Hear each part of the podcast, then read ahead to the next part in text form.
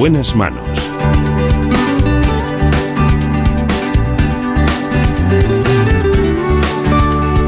El programa de salud de Onda Cero. Dirige y presenta el doctor Bartolomé Beltrán.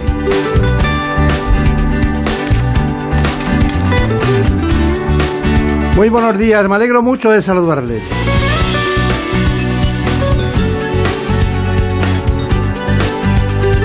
Hoy nos enfrentamos a grandes problemas de la medicina.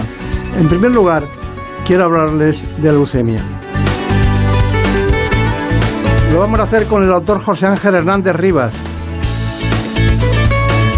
Trabaja como hematólogo en el Hospital Universitario Infanta Leonor de Madrid.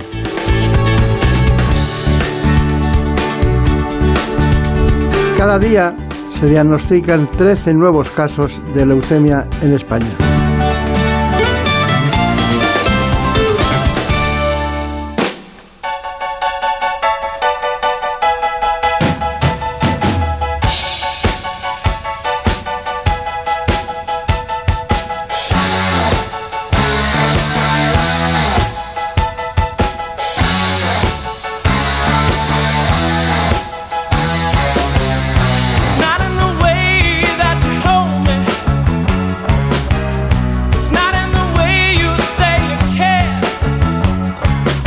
La verdad es que en el conocimiento de este proceso de las leucemias tenemos que adentrarnos hoy con nuestro tradicional informe. En buenas manos.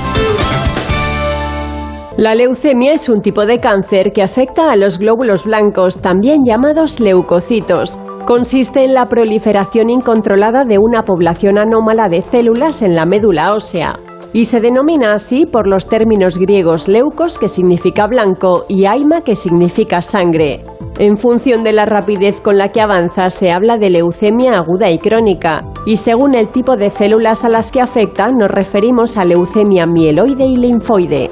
Esta enfermedad puede no dar síntomas o ser inespecíficos, cansancio, fiebre, infecciones, ganglios aumentados de tamaño, tendencia a los hematomas, por lo que a veces el diagnóstico se realiza por casualidad, al someterse a un análisis de sangre por otros motivos. Se estima que afecta cada año en España a más de 6.000 personas y aunque los índices de curación han mejorado mucho en los últimos 25 años, gracias a los nuevos fármacos y a las nuevas estrategias terapéuticas, todavía pierden la batalla 4 de cada 10 adultos y algo más de 1 de cada 10 niños. Pues lo cierto es que tratamos un tema, el cáncer de la sangre, para que ustedes nos entiendan, que hemos tratado pocas veces en este espacio pero hoy tenemos una gran oportunidad con el doctor Hernández Rivas, porque, bueno, veamos a ver cuál es su currículum y luego les cuento. Marina, por favor. Contamos con el doctor José Ángel Hernández Rivas, es hematólogo jefe de esta especialidad en el Hospital Universitario Infanta Leonor de Madrid. Además, es doctor en medicina por la Universidad de Salamanca, cum laude premio extraordinario de tesis y profesor también asociado del Departamento de Medicina de la Universidad Complutense. Muy buenos días, doctor. Muy buenos días. Bueno, eh, en Salamanca, hematología, casan bien, ¿eh? Casan bien. Yo, yo, tuve un profesor en Valladolid que se fue a Salamanca, era el mejor en hematología, Sisinio de Castro. ¿Lo llegó a conocer usted? Lo llegué a conocer. Él, él fue catedrático de la asignatura Patología General de tercer curso y eh, Salamanca, pues bueno, yo creo que es ampliamente reconocida en el ámbito sanitario por eh, su competencia en la hematología ya desde los tiempos del profesor Borrasca y posteriormente el profesor eh, San Miguel y que ha sido, pues yo creo que una fuente, un vivero de hematólogos, actualmente muchos de ellos por diferentes sitios de la geografía española y yo creo que con, con buenos resultados profesionales. El profesor San Miguel que ahora está de director de la Clínica Universitaria de Navarra, ¿no? Efectivamente, él está... y fue, fue presidente de la Sociedad Española de, de Oncología Médica, ¿no? Él estuvo en, ha estado eh, dentro de lo que es la Sociedad Española de Hematología y Hemoterapia, pero fundamentalmente ahora lo que se dedica es a todo el tema de hematología traslacional e investigación dentro de, de lo que es la Clínica Universitaria Navarra, sí. ¿Y se siente usted solo? No, no. Sin ellos, digo. Yo creo que, que no. Eh, yo, desde luego, me formé allí eh, como alumno, pero luego mi residencia la hice en Barcelona, también en, el equipo del doctor Feliu y el doctor Rivera. El doctor Rivera muy eh, apreciado en el tema de la leucemia aguda linfoblástica y luego pues... ¿Eran discípulos de Rothman esos? Discípulos del doctor Rothman, del profesor Rothman, efectivamente. Cyril Rothman, sí. Cyril Rothman, eso es. Anda que no he leído yo ese libro. Farrera Rothman, que se, sí, sí, bueno, luego se juntó. Exactamente. Porque al principio era Rothman solo. Sí, sí. Bueno, eh, es de los pocos eh, especialistas del este que han triunfado en España, ¿no? Porque su origen era, era del este, su familia, vamos. Él es eh, de la zona de los Balcanes y efectivamente, pero yo creo que su carrera fundamentalmente la hizo en Barcelona, aunque no olvidemos que también estuvo en Salamanca en sus orígenes. También. También estuvo en Salamanca y bueno, yo creo que hoy en día... Yo también he estado en Salamanca. Una, ¿eh? de las... No, trabajando, ¿eh? una de las, de las figuras también de la hematología, no diría española, sino a nivel mundial, desde luego. Claro, claro. Eh, yo creía que me iba a contestar cuando le preguntaba, ¿no se siente solo eh, ahora sin ellos? Yo creía que me iba a contestar que no tenía tiempo porque trabaja en Vallecas. Pues sí. Y en Vallecas tiene que haber ahora mismo mucho trabajo, ¿no? Pues bueno, es un hospital que cubre un área muy grande, eh, de una población mm, en principio mm, deprimida social y económicamente y por tanto con pocos accesos a otros tipos de medicina como la medicina privada. Y efectivamente eh, yo creo que a todo lo que es el propio, eh, la propia estructura del hospital se han sumado desgraciadamente en los dos últimos años todo el tema de la pandemia COVID-19 que ha supuesto además que hayamos tenido pues que hacer mm, digamos que un abordaje mucho más multidisciplinar eh, dejando espacios para todos los pacientes COVID-19 etcétera y esto pues eh, lógicamente pues ha influido en, en, el tema de la asistencia día a día de nuestros pacientes. Pero hay muy buenos especialistas allí, muy buenos, sí. Sin duda. Bueno, mejorando lo presente, como diría cualquiera. Bueno, vamos allá. Vamos a ver. ¿Me puede usted explicar en qué consiste una leucemia, porque dicen leucemias, pero no todas son iguales. ¿eh? Usted sabe que en leucemia está la, linfática crónica, la mieloide crónica, que también están las leucemias agudas y luego las, las que pueden ser hasta mixtas, ¿no? Por clasificarlas de una manera muy rápida. Pero eh, cuéntemela, ¿cómo se produce? Porque yo creo que está oculta, que no se sabe, que no que a veces te crees que estás cansado, que tienes eh, unos ganglios, algunas veces fiebre, y nadie piensa en una leucemia, ¿no?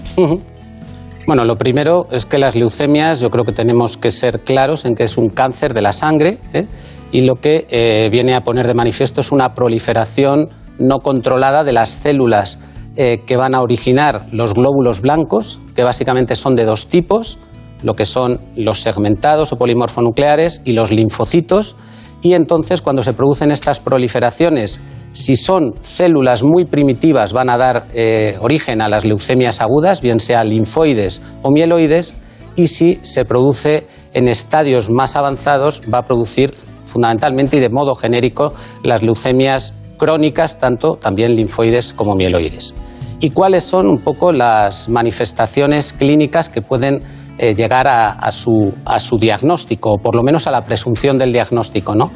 Pues en muchos casos las leucemias agudas, eh, fundamentalmente, yo creo que esto hay que saber que la médula eh, ósea está dentro de los huesos y por tanto si ocupan las células de la médula ósea, digamos las células malignas, el sitio que corresponde a los glóbulos rojos puede dar cansancio, porque va a haber una disminución de glóbulos rojos, Puede haber infecciones porque los leucocitos, que son las células que nos defienden de las, de las eh, leucemias, de las eh, infecciones, pues evidentemente pues pueden eh, estar bajos y luego por supuesto también hematomas, sangrados por el tema de no dejar espacio para la generación de plaquetas.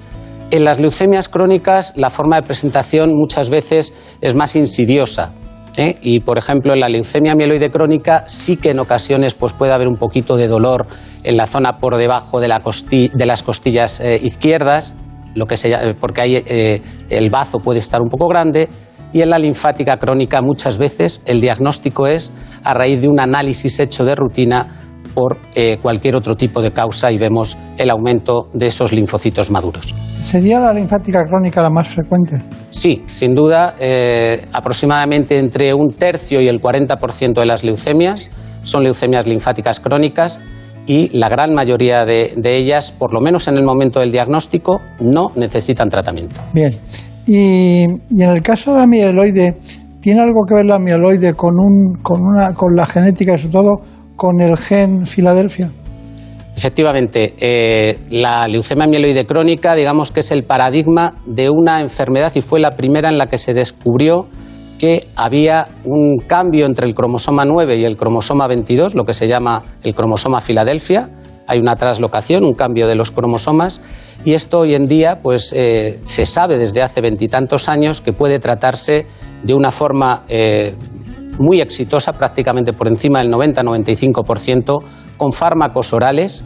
En concreto, en el año 2000, eh, un poquito antes, la revista Time ofreció eh, una, eh, dentro de su portada lo que era la bala mágica para el tratamiento con lo que era el imatinib, que es ese, inhibidor de, de, y luego ha habido otros varios eh, que han hecho que lo que antes era el tratamiento con un trasplante halogénico, hoy en día prácticamente no se tenga que hacer. ¿Y por qué se llama Filadelfia, Ángel? Bueno, esto es una situación de, producida por la nomenclatura donde se describe y demás. es una de las zonas eh, donde, realmente eh, se empezó la investigación a nivel de la Universidad de Pensilvania. Cuando ustedes descubren a alguien que tiene leucemia, en este caso mieloide crónica, ¿ustedes eh, hasta cuántas generaciones hacia atrás analizan? Bueno, digamos que... decimos genéticamente o que, dicen cuidado. Yo creo que hoy en día todavía estamos en la época en la que eh, para eh, estudiar familias tiene que ser. Eh, el, tema del cáncer familiar en hematología no está tan desarrollado como puede ser en otros aspectos y probablemente debido a la menor prevalencia que pueda tener, pues, no sé, un cáncer de mama, un cáncer de colon, etcétera. Y sí que sabemos que hay una cierta susceptibilidad familiar o genética a padecer algunos tipos de neoplasias, de enfermedades cancerosas eh, malignas, pero eh, no solemos hacer un estudio, eh, digamos, de herencia hacia, hacia atrás, ni en el caso de la leucemia mieloide crónica, ni en otras, como puede ser la leucemia linfática crónica. Ahora, preguntas fundamentales. ¿Cómo, llegan a la consulta? ¿Cómo debuta un paciente que decide ir a una consulta de hematología pensando que puede tener una leucemia? ¿Viene porque lo manda el médico de atención primaria, el médico de cabecera, un asistencial de, la gran pirámide que hay en la base de la medicina? ¿O viene porque tiene algún síntoma? Eh, dígame, ¿cómo es eso? Pues de nuevo volvemos, yo creo que a la Mm, separación entre leucemias crónicas y agudas. Las leucemias crónicas, en la gran mayoría de casos, vienen remitidas por el médico de atención primaria porque ha visto que en el eh, análisis realizado por el motivo que sea, y puede ser a lo mejor por sintomatología muy vaga en el sentido de poquito de molestias a nivel lo que le decía del eh, hipocondrio izquierdo por el tema del aumento del bazo, pero muchas veces por un análisis sin más. Pero en las leucemias agudas yo creo que en muchos casos el paciente acude a los servicios de urgencia por estar cansado, por tener fiebre, por tener hemorragias, fundamentalmente por estas eh, tres circunstancias. Podría ser en algún tipo de leucemias, como son las linfoblásticas, que pueda ser también por la aparición de ganglios. Me dirijo aquí a la zona del cuello porque son relativamente característicos, etcétera, y que podrían eh, pues también ponernos en la pista de este tipo de patologías que subyacen a, a las manifestaciones clínicas que estoy diciendo, ¿no? ¿Y, la leucemia aguda? Eh, ¿Qué, hacemos ante una leucemia aguda? ¿Cómo sabemos que puede serlo? ¿O vamos a urgencias directamente? ¿Cómo es eso? No, bueno, aparte de estas, eh, esta sintomatología que acabo de referir, de referir generalmente el paciente pues va a tener o van a salir una serie de alarmas dentro del hemograma. El hemograma es el análisis de sangre que nos, digamos, enciende la bombilla de que podemos estar ante ese diagnóstico, ¿no? Y a partir de ahí eh, es fundamental la labor del hematólogo para la lectura del frotis de la sangre. El frotis de la sangre es extender una gotita de la sangre del tubo y mirarlo al microscopio y a partir de ahí se generan una serie de pruebas complementarias que al final no solamente vienen a decirnos qué tipo de leucemia es, sino a poner primer, segundo, tercer apellido eh, que viene a, darnos también pues todo tipo de información para eh, realizar los tratamientos que, que necesita el paciente. Pero díganme una cosa, ¿hacen ustedes estudios citogenéticos? Sí, hoy en día para el estudio de las leucemias es fundamentalmente, mm, digamos, que capital el hacer estudios de lo que es el fenotipo, que es, digamos, mm, lo que sería el vestido de la célula por fuera, y se hacen por citometría de flujo, y estudios genéticos, tanto citogenéticos como de biología molecular. Y esto eh, te da una información absolutamente fundamental para dirigir eh, el mejor tratamiento a cada paciente, para personalizar eh, la medicina y en concreto en este caso dentro de las leucemias. No se puede hacer un buen pronóstico sin tener eso, ¿no? Desde luego. Bien, esto es fundamental. Segundo, cuando hacen ustedes tomas, a veces las hacen en sangre y a veces las hacen en la cadera. ¿Qué buscan en cada caso? Bueno, para el diagnóstico, el diagnóstico de las leucemias, en general de todas, menos de la leucemia linfática crónica que no lo requiere en su estricto, hay que hacer un estudio de la médula ósea, ¿de acuerdo? Tanto en las leucemias agudas como en la leucemia mieloide crónica. En la leucemia linfática crónica, como he dicho, generalmente no. Eh, pero lo que vamos buscando es eso, la confirmación diagnóstica de que el paciente tiene ese diagnóstico de presunción de la leucemia que tenemos eh, sospechada, ¿no? Está bien, está bien. Bueno, eh, la medicación debe ser fundamental. Luego hablamos de ella porque hay muchos casos que da la impresión de que se curan y hay otros que no. Hay otros que no. Y bueno, sin asustar a nadie tenemos que poner la línea o dónde está el riesgo y el peligro, ¿no? Los procesos. Así que, Marina, vamos con otra información que es muy importante, que es los testimonios de los donantes, ¿no? Pues sí, el trasplante de médula ósea es la única esperanza para muchos afectados de leucemia y otras enfermedades de la sangre. Se calcula que tres de cada cuatro pacientes no tienen ningún familiar compatible. Por eso es esencial concienciar a la sociedad de la importancia de registrarnos en el banco de donantes, como hizo Sofía Martínez, que nos ha dado su testimonio. Bueno, yo siempre acompañaba a un amigo a donar sangre porque me daba miedo donar y bueno, pues por colaborar un poco. Tenía una barrera psicológica que al final decidí romper, me hice donante de sangre y gracias a eso descubrí que también se podía donar médula. A los cuatro años me llamaron que tenía un donante compatible y el proceso fue muy sencillo. Gracias a los profesionales que hay en la sanidad pública me hicieron todo tipo de pruebas para saber que mi vida no corría ningún peligro y mi salud no se iba a ver perjudicada y me hizo donante efectivo hace un año, el 30 de marzo de, 2021. Fue un proceso muy sencillo que durante tres horas te, ponen una agujita en cada brazo, estás hablando con los médicos y las enfermeras que hay en, el, en la sala y en esas tres horas te das cuenta de que te sacan unas células que pueden salvarle la vida a otra persona. Eh, es muy sencillo y a todos nos gustaría que lo hiciesen si fuese un familiar o incluso nosotros mismos, pero no todos tienen esa suerte. Entonces quiero animar a todo el mundo a, que done vida, que done médula. Muy bien, ¿algo que añadir? Bueno, pues yo creo que como muy bien ha dicho el doctor Vicario antes, la gran mayoría de los trasplantes hoy en día se hacen mediante aféresis de sangre periférica, es decir, no es necesario extraer la médula de, ósea y por tanto yo creo que eso ha simplificado mucho el, procedimiento, eh, pero también hay que tener en cuenta, obviamente, que eh, el donante tiene que ser, tiene que cumplir una serie de características, como muy bien se ha dicho, entre 18 y 40 años para ser registrado y con esa posibilidad de hasta los 60. Pero mm, teniendo en cuenta que eh, muy pocos donantes se pueden conseguir de un modo digamos, familiar, aunque hay un nuevo trasplante que se llama ploidéntico y que hoy en día viene a decir que prácticamente todos los, todos los enfermos con leucemias o con otro tipo de enfermedades hematológicas pudieran tener un donante, es absolutamente necesario tener este tipo de eh, registros y de eh, bancos de, médula ósea, no solo a nivel nacional, sino internacional, para encontrar eh, donantes para, como decía antes Marina, intentar que los pacientes puedan curarse, porque algunos necesitan este procedimiento, desde luego. Muy bien. Eh, Brenda Armida, ¿qué preguntas nos han llegado sobre este asunto? Pues una de las cuestiones que nos han enviado es sobre el tratamiento atenuado o sin quimioterapia. Nos han preguntado un poco para quién está dirigido, cómo actúa exactamente, bueno, etcétera. No sé si nos podría contar usted. Perfecto, pues de nuevo volvemos. Brevemente, por favor. Sí, sí, a la parte de las leucemias agudas sobre todo en pacientes mayores, ¿de acuerdo? En los pacientes jóvenes por debajo de 70 años, generalmente si no tienen comorbilidades, aún la quimioterapia es eh, la base del tratamiento. Y en las leucemias crónicas, hoy en día, afortunadamente, son tratamientos dirigidos que podemos decir que prácticamente la, quimioterapia ha desaparecido. Entonces yo creo que esto es, es un avance, uno de los avances capitales en los últimos 20 años en el caso de la leucemia amiloide crónica y 8 o 10 en el caso de la leucemia linfática crónica.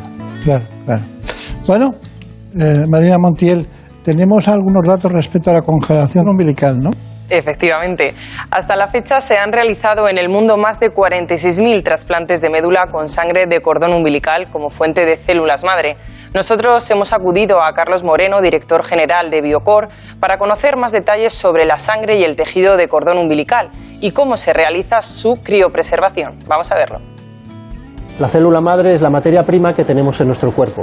Tienen dos características que las hacen muy especiales. Son capaces de dividirse y dar lugar a una célula exactamente igual que la primera y son capaces de especializarse en algún tipo de línea celular, como la piel, las neuronas, el hueso, los músculos y también la sangre. En el momento del nacimiento podemos recoger dos tipos de células madre adultas que son las mejores células madre que podemos recoger porque son las que son más plásticas, no han estado expuestas a virus ni bacterias y además se pueden criogenizar. Son las células madre hematopoyéticas, precursoras de la sangre, y las células madre mesenquimales que están presentes en el tejido del cordón umbilical. A día de hoy hay 85 enfermedades que se pueden tratar con sangre de cordón umbilical. Son enfermedades principalmente hematológicas del sistema inmune y alguna enfermedad metabólica rara. El tejido del cordón umbilical se está empezando a utilizar en medicina regenerativa, dando unos resultados muy esperanzadores. En España, cuando una familia va a tener un hijo, tiene tres opciones. Guardarlo en un banco público como una donación, guardarlo en un banco privado para uso intrafamiliar o desecharlo. De las tres opciones, las dos primeras son válidas. La tercera es la que nosotros entendemos que no debería plantearse. El proceso para la recogida del cordón umbilical es muy sencillo. La familia se informa, contrata el servicio en un banco, recibe en su casa un kit de recogida que tiene que llevar al hospital el día del, el día del nacimiento. La matrona, el ginecólogo recogen la sangre y el tejido del cordón en ese kit llaman al banco y rápidamente vamos a buscarlo a la habitación del, hospital y lo trasladamos al laboratorio de procesamiento. Ahí se procesa la sangre y el tejido del cordón umbilical y se criopreservan en tanques con nitrógeno líquido a menos 196 grados. La criopreservación a día de hoy está probada que es posible hacerla durante 30 años. Esto es así porque las primeras unidades se guardaron ahora hace 30 años y se han visto que la viabilidad se mantiene pero se piensa que van a ser viables durante muchos más años. Que duran muchos más años siempre están bien. Bueno, tenemos noticias de actualidad nosotros, tenemos la manía de saber lo que pasa en el mundo, aparte de constatar los monográficos que vamos haciendo de cada una de las especialidades y de las nosologías ¿no? médicas. Eh, queríamos que nos dijera exactamente cuáles son sus conclusiones de este tema apasionante de las leucemias y, y me interesa mucho saber de menos a más ¿cuáles se curan? Bueno, las conclusiones fundamentalmente son las siguientes. Yo diría, en primer lugar, hay mucha esperanza para el tema del paciente con leucemias, sobre todo en la leucemia mieloide crónica se curan la grandísima mayoría de los pacientes, en la leucemia linfática crónica también, y en ambos grupos de estas dos leucemias crónicas con los nuevos tratamientos biológicos que antes decíamos, sobre todo dirigidos y son orales, además, frente a la propia eh, célula. Me estoy refiriendo a los inhibidores de tirosinquinasa, a los eh, inhibidores de la tirosinquinasa de Bruton y de BCL2 y en las leucemias agudas con un tratamiento cada vez más personalizado, basado en la quimioterapia, pero también con el trasplante en algunos pacientes, por supuesto que podemos tener eh, una curación que ha aumentado afortunadamente eh, mucho respecto a lo que había previamente. ¿Y cuáles? Fundamentalmente, mejor las linfoblásticas, que suelen ser más frecuentes en el niño, y en la mieloblástica, aunque se está mejorando, todavía hay un campo de eh, desarrollo. Yo diría que estas son fundamentalmente las conclusiones, esperanza, mucha investigación ensayos clínicos. Los pacientes deben también saber que la inclusión, eh, su inclusión dentro de ensayos clínicos favorece el, aprendizaje y probablemente además eh, mejores resultados en cuanto a temas de supervivencia. Y yo creo que esto es el mensaje que me gustaría transmitir. Muy bien, pues tiene usted mucha suerte porque está en una de las clínicas más relevantes que tiene Madrid, que es la Infanta Leonor, grandes especialistas en el centro de gravedad de Vallecas, que es donde hay que estar cuando vienen las cosas mal, como siempre. Claro que sí. Muchas gracias por todo y muchas, muchas gracias a todos ustedes. En buenas manos. Es lógico. Murprotec, empresa líder en la eliminación definitiva de las humedades, patrocina la salud en nuestros hogares. ¿Conoces la relación entre cuidar de tu hogar y cuidar de ti? En Murprotec sabemos que cuando eliminamos las humedades de forma definitiva de tu hogar estamos cuidando de ti y de tu familia. Una vivienda libre de humedades es sana y segura. Llámanos al 930 1130 o accede en murprotec.es. Cuidando de tu hogar, cuidamos de ti. En buenas manos. El programa de salud de Onda Cero. Dirige y presenta el doctor Bartolomé Beltrán.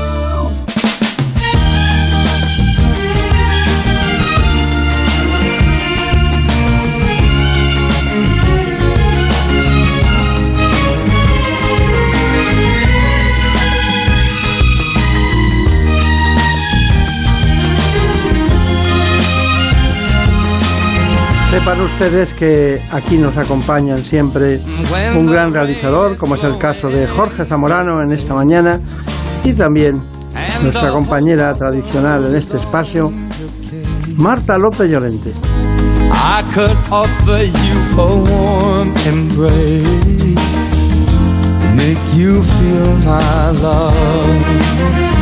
Vamos a hablar de un asunto muy molesto y con mucho dolor que cerca de un millón de personas tienen en España. Se trata en su mayoría de mujeres, sufren fibromialgia.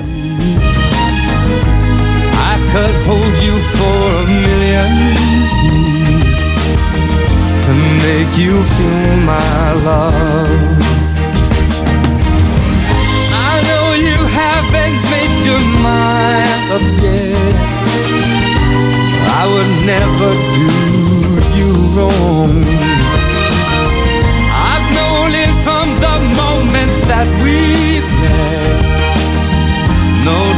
Nos acompaña hoy el doctor Cayetano Alegre de Miguel.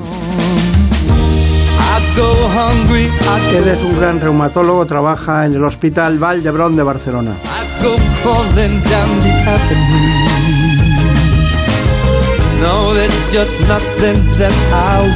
Les propongo este informe y seguimos hablando con él de este asunto, la fibromialgia.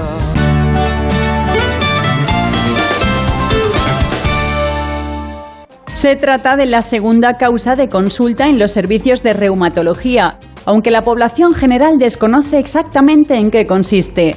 La fibromialgia fue reconocida como enfermedad por la Organización Mundial de la Salud hace ya casi 30 años y a pesar de ello los afectados, en su mayoría mujeres, se siguen sintiendo incomprendidos e incluso estigmatizados.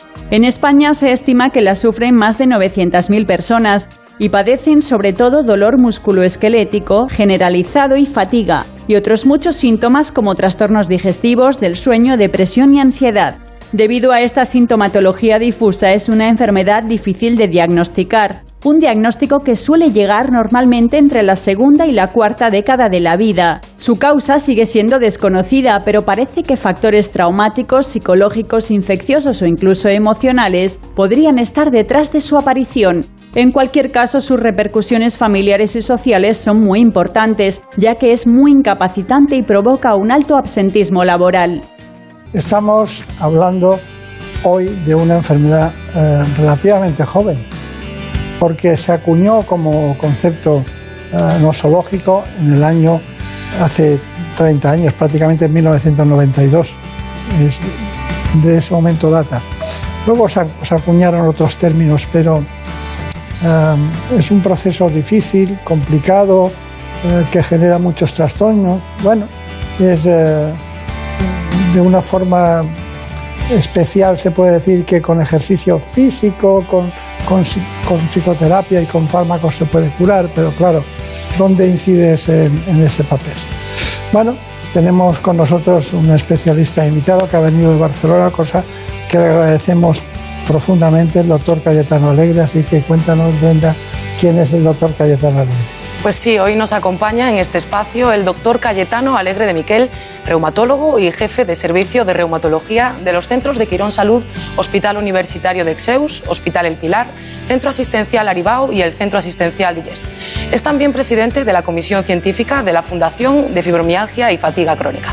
Bienvenido, doctor. Gracias por invitarme. Muy bien, doctor Alegre.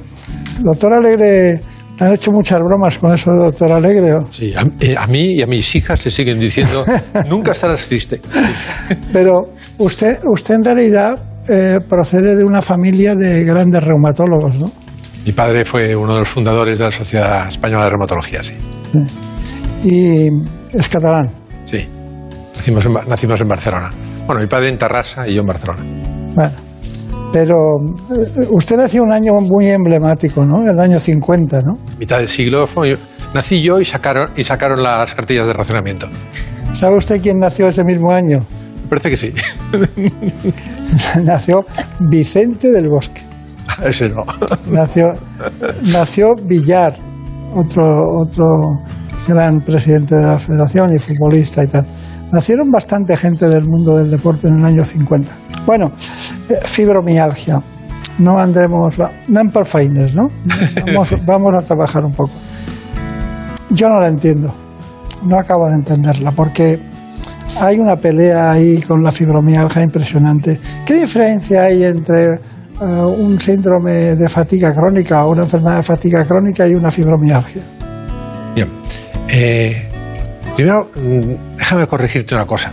Empezó el 92. 92 la, la, la OMS la reconoció, pero es, es curioso que en el, en el, en revisando los, los, papeles de mi padre que murió, en, eh, había una conferencia que tuvo que dar... En el 76. No, el mismo año que yo nací, el año 50, que tuvieron que poner el permiso de, de, la, de, la, de gobernación para que la pudiese dar, sobre fibrositis. Es decir, la fibromialgia ha asistido siempre. Lo que pasa es que ahora hemos juntado los, los agrupado a la gente que tiene unas características similares y la, la conocemos mucho mejor. ¿no? Perdona. Pero sigue siendo inexplicable. Para el paciente, para el médico y mucho más para la familia. Esto nos crea un grandes problemas. Y hay que intentarla explicar, porque si no entiendes una cosa es difícil de tratar, es difícil de llevar encima. Claro, claro, claro. ¿Hay cierta predisposición genética o no? Eh, no, no hay, no hay genes que nos, que nos, digan que hay una predisposición sí. genética, pero sí que en familias donde la madre es fibromialgica hay más fibrom hijas fibromialgicas y, y, simultáneamente al revés. Hijas fibromialgicas es más frecuente que la madre también sea fibromialgica. Pero aquí pueden haber cosas de comportamiento, cosas del entorno, cosas eh, emocionales. Es muy difícil decir que es genético. Ahí realmente están recogiendo eh, ADN para saber si hay algo genético, pero lo veo negro. Sí, pero ¿usted ha tratado alguna fibromialgia de una mujer igual que otra o, o cada uno es diferenciado? Muy diferentes. Eso es muy importante, ver las características de cada una, porque el enfoque terapéutico ha de ser diferente. Sobre todo hay que hacer una elección del síntoma principal, porque como tienen mire, múltiples síntomas, a veces más de 40 síntomas diferentes, si intentas tratar cada uno, la intoxicas. Pero el dolor es el principal. El dolor es uno más. Es el que se manifiesta. Eso que me, preguntaba, que me preguntabas al principio, eh, fatiga crónica, fibromialgia. Los fatiga crónica están cansados y como no se sabe por qué están cansados, se les dirige a medicina interna. El fibromialgia, como domina el dolor, van a, dolor osteoarticular, las, las, remiten a reumatología. Pero al cabo de dos años, dos años son prácticamente indistinguibles. Por tanto, las unidades en general son de fibromialgia y fatiga crónica. Y aquella clasificación eh, americana que hablaba de una serie de puntos dolorosos en la espalda, en los codos, en, en, ciertas zonas del cuerpo, ¿eso sigue vigente o no? En, para el diagnóstico no. Para clasificación de fibromialgia, si ver un poco el tipo de fibromialgia, en, sobre todo en ensayos clínicos, sí que lo, lo, lo miras. En el fondo son puntos de hiperalgesia, en donde el tendón pasa, pasa a ser músculo y ahí el dolor es mucho más vivo. Y hay muchos puntos, no solamente los 18 clásicos.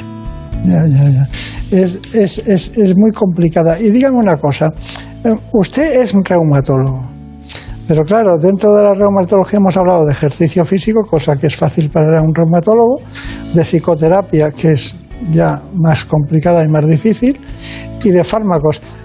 No veo en ningún lado, salvo en el ejercicio físico, la relación con la reumatología. Y sobre todo, y sobre todo, se ríe, sí, sí, pero es la verdad. Hay una cuestión. Yo creo que es un tema de neurociencias. Es decir, creo que hay sustancias determinadas que, que el organismo, por un motivo o por otro, o tiene de menos o tienen acciones negativas que inducen a la fibromialgia. ¿Es posible eso? Sí, creo que tienes toda la razón.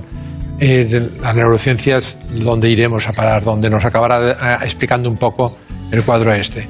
Pero el paciente tiene dolor osteoarticular, entonces se nos dirige a nosotros, a la reumatología, para, básicamente para descartar otras enfermedades que pudiesen dar una sintomatología similar. Y no creo que sea de nadie. Yo creo que todos, en todo médico tendría que serlo. Es decir, el, el paciente viene y te está pidiendo ayuda de una cosa que no entiendes mucho, tiene pluralidad de síntomas, por ejemplo, de otorrinolaringología, por decir alguno, o de ginecología, y las de tratar en su integridad. No solamente, mm, eh, no, usted no tiene nada de reuma, váyase. Es un, está pidiéndote ayuda y pasar de un enfermo a otro, de un médico a otro, le es perjudicial. O sea, o un médico de familia, que sería el adecuado, que puede pedir ayuda a reumatología o lo que sea, o el primer médico que lo reciba, y cuantas menos interconsultas haga, menos mal irá al enfermo. ¿Cuántas veces cree que va a lo largo de su vida una mujer para ver que so- solucionen su problema de, de fibromialgia? Muchas. El, eh, No, no, ¿cuántas? yo diría, em, lo sabía, pero más o menos unas seis o ocho al, al año. No sabemos nada. No sabemos nada. ¿Para qué estamos aquí? Sí sabemos de lo que, está, lo que siente esta paciente intentamos mejorar los síntomas, no sacarlos. Eh, muchas veces bajar el nivel de dolor de 10 o de 9 a 6 ya es suficientemente agradecido. Bien. Y medicamentos como, como antidepresivos a veces nos logran ayudar a bajar el dolor. Y dices, oye, ¿y el reumatólogo qué sabe de antidepresivos? Pues sí, se ha detenido Es que, el otro se ha tenido que concepto, formar. además del dolor que siempre surge la, la depresión. La depresión, el hastío, la... eh, Pero la- no todas son iguales. Hay unas que se asocian con que cargan sobre el sueño, unas cargan sobre alteraciones del sueño. importante. Sí, yo creo que es muy importante, sí, el sueño. Bueno, pues tengo aquí la guía. Está muy bien. La ¿Qué va a decir usted? Y ¿Qué la, doy, y la doy a los pacientes. Sí, se la- sí, bueno, se ahorra mu- mucha verbalización, ¿eh? No, yo creo que hay que explicarlo muy bien. y- Pero, por ejemplo, ¿cómo es posible que, que vayan bien las benzodiazepinas, eh, los anticonvulsivantes que se utilizan para otras patologías eh, neurológicas? ¿Cómo es posible que además vaya bien? Perdóneme, le tengo que apretar un poco. Eh, ¿Cómo es posible que.? divertido. Porque el tratamiento psicológico es lógico y el ejercicio físico también, nunca hacen daño. ¿Qué tipo de ejercicio físico? El que pueda hacer. Eh, Generalmente eh, recomiendo que hagan em, poco rato cada día. Y el que recomiendo más de todos es bailar. Pues, eh, no sé. Habrá mu- Yo tenía problemas. No, no, se- no tenía, tengo problemas para bailar porque no tengo tiempo, pero no por otra cosa. Bueno, pero No se debe vestir ni desnudar, puede hacerlo en casa. Astu- eh, eh, aumenta el estado de ánimo. Es, eh, es muy completo, hace piernas, cintura, pecho, brazos. eh, O sea que cinco minutos, aunque lloren. me imagino a un señor diciendo otra vez. pero bueno, en, en definitiva, eh, ¿qué tema, no? ¿Qué tema? Eh, Porque el que, el que tomen antidepresivos o el que tomen analgésicos en un momento determinado, me parece lógico, hasta lógico. ¿Toda la vida? No, Que no. no. Pues eso. Hay que, hay que hacerlo según el, el- Primero clasificarla. Se la regalo. Tengo muchas. el, eh, primero de todo es clasificarla. No todas las fibromialgias son iguales. El, el 80% sí que tienen eh, depresión, parte de predepresión, muchas de ellas con somatización. Estas necesitan tratamiento. Los las que tienen síndrome, somatomorfo necesitarán tratamiento psicológico. Y el psicólogo no será para siempre, será hasta que logre dominar la causa o la, eh, que se relacionan con este agravamiento de ella. El depresivo sí que necesitará tratamiento continuado. Entonces cogemos qué, eh, tratamiento es el mejor para ellos y muchas veces necesitamos, sobre todo si hay ideas de autolisis, mandarlos al psiquiatra. Y los no, generalmente son los más hiperalgésicos. Esta hiperalgesia se ha visto que está muy asociada a lesiones de la fibra fina, que es la más sensible. Incluso en microscopía confocal al fondo de ojo podemos ver esta fibra fina y está muy alterada.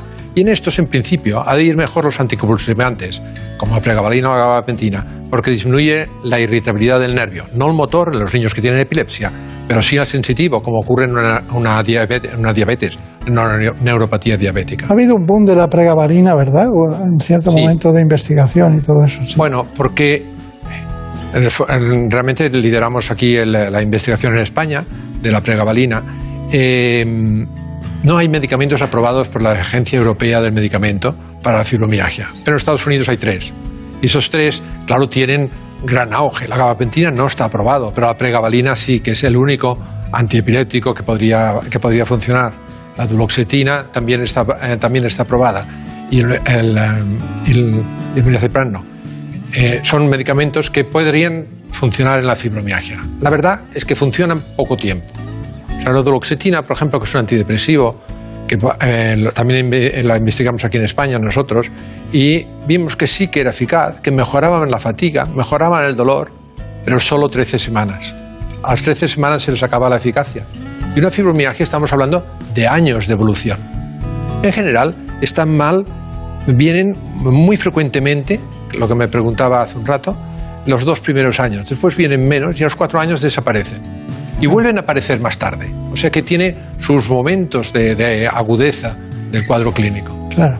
Quiero tratar muchos temas, por eso me, eh, apuro un poco. rollo demasiado. no, no, que va, que va.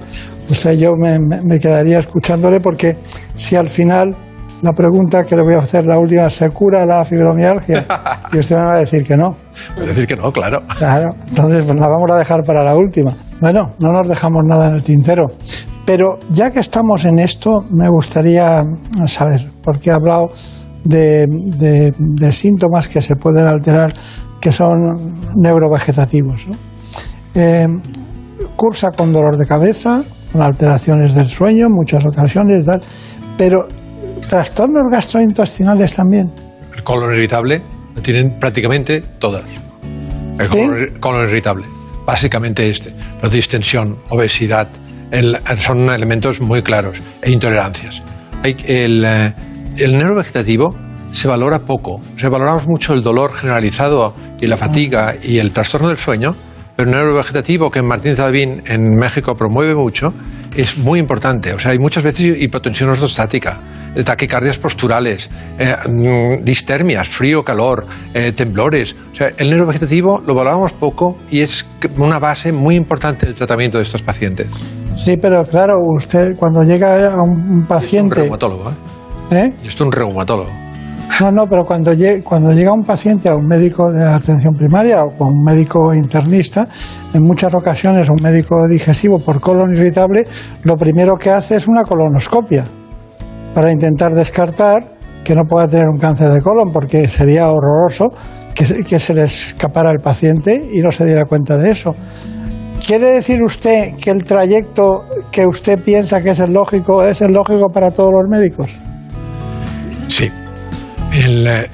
un colon irritable por sí solo no han de pensar una, una neo. Quizás sí que hay que hacer la colonoscopia, pero no es motivo, sabiendo que es una fibromialgia, no es motivo de remitir al especialista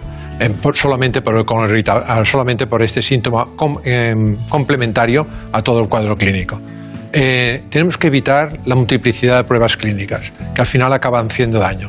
O sea, es habitual que el enfermo con fibromialgia venga con un saco de, pruebas hechas, todas absolutamente normales. Hay que abundar mucho más en la exploración clínica y en la historia clínica antes de solicitar pruebas.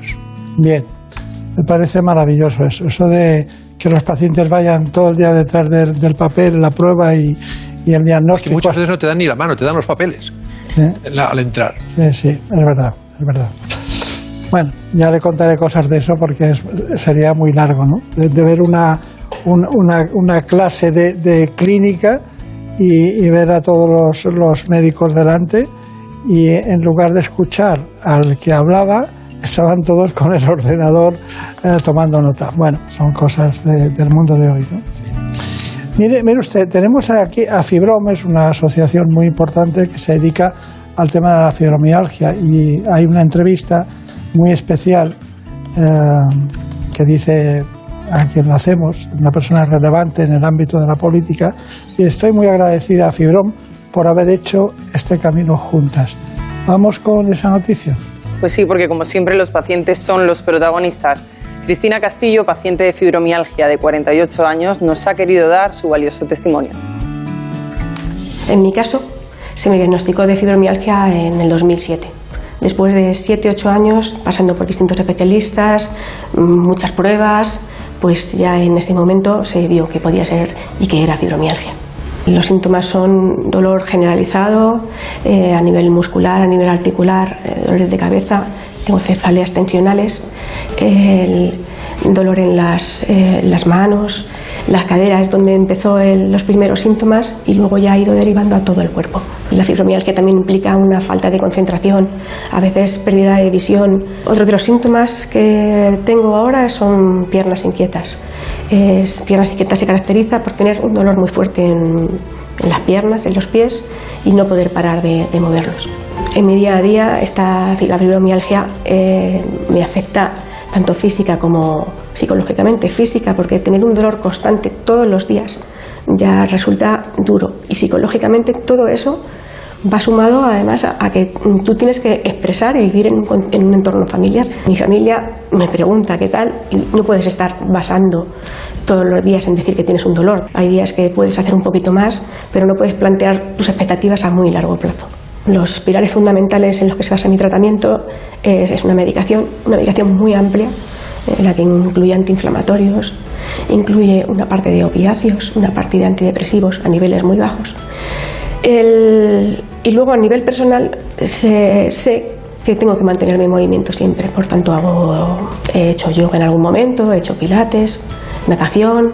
Eh, psicológicamente eh, nunca he necesitado un, un apoyo psicológico, salvo en esta ocasión, por eh, expresarme un poco más con alguien distinto, que siempre viene bien, y ver- verbalizar lo que te está pasando.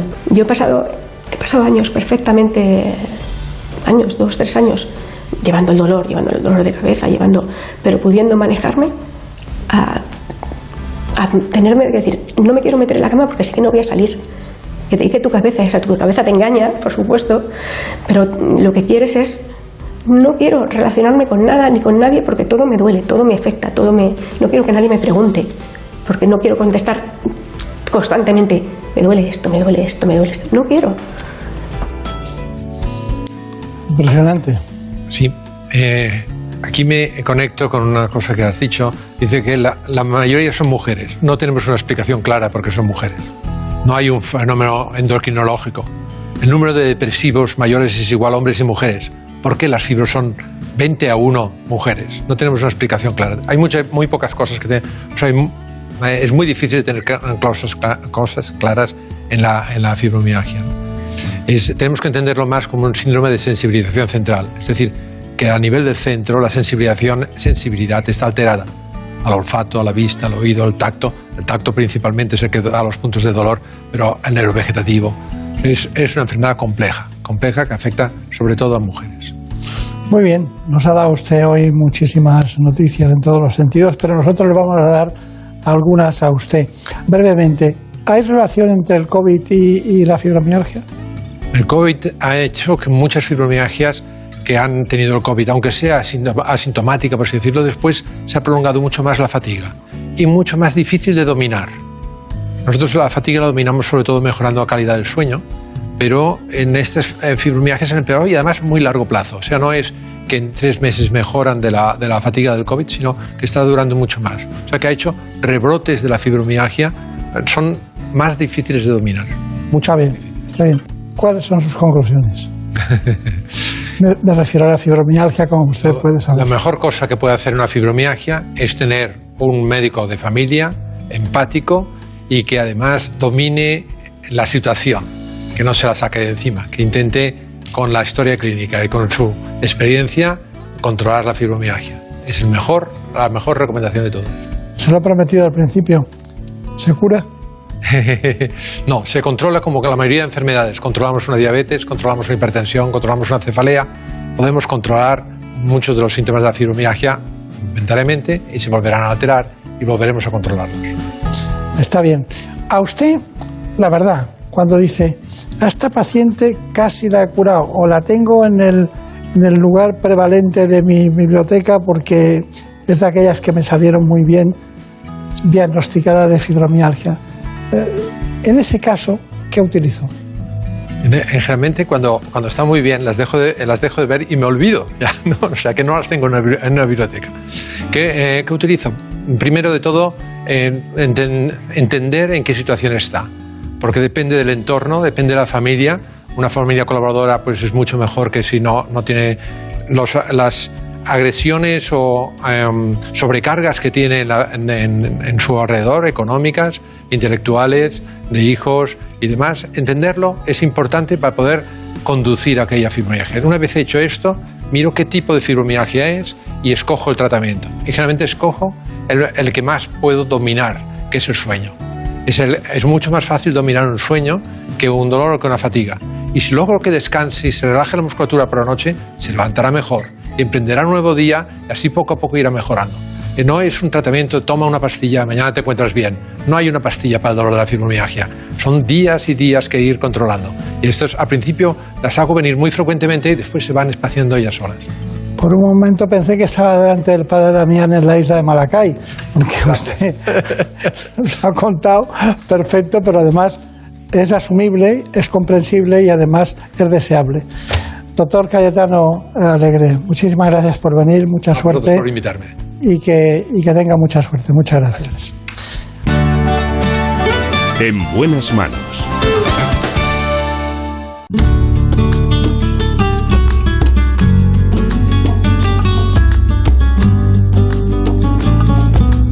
No vienen de puntillas, pero están aquí. Acaban de llegar en el silencio tradicional de quienes llevan el conocimiento informativo de la última hora. Son los compañeros de noticias. Les dejamos con ellos y volveremos enseguida.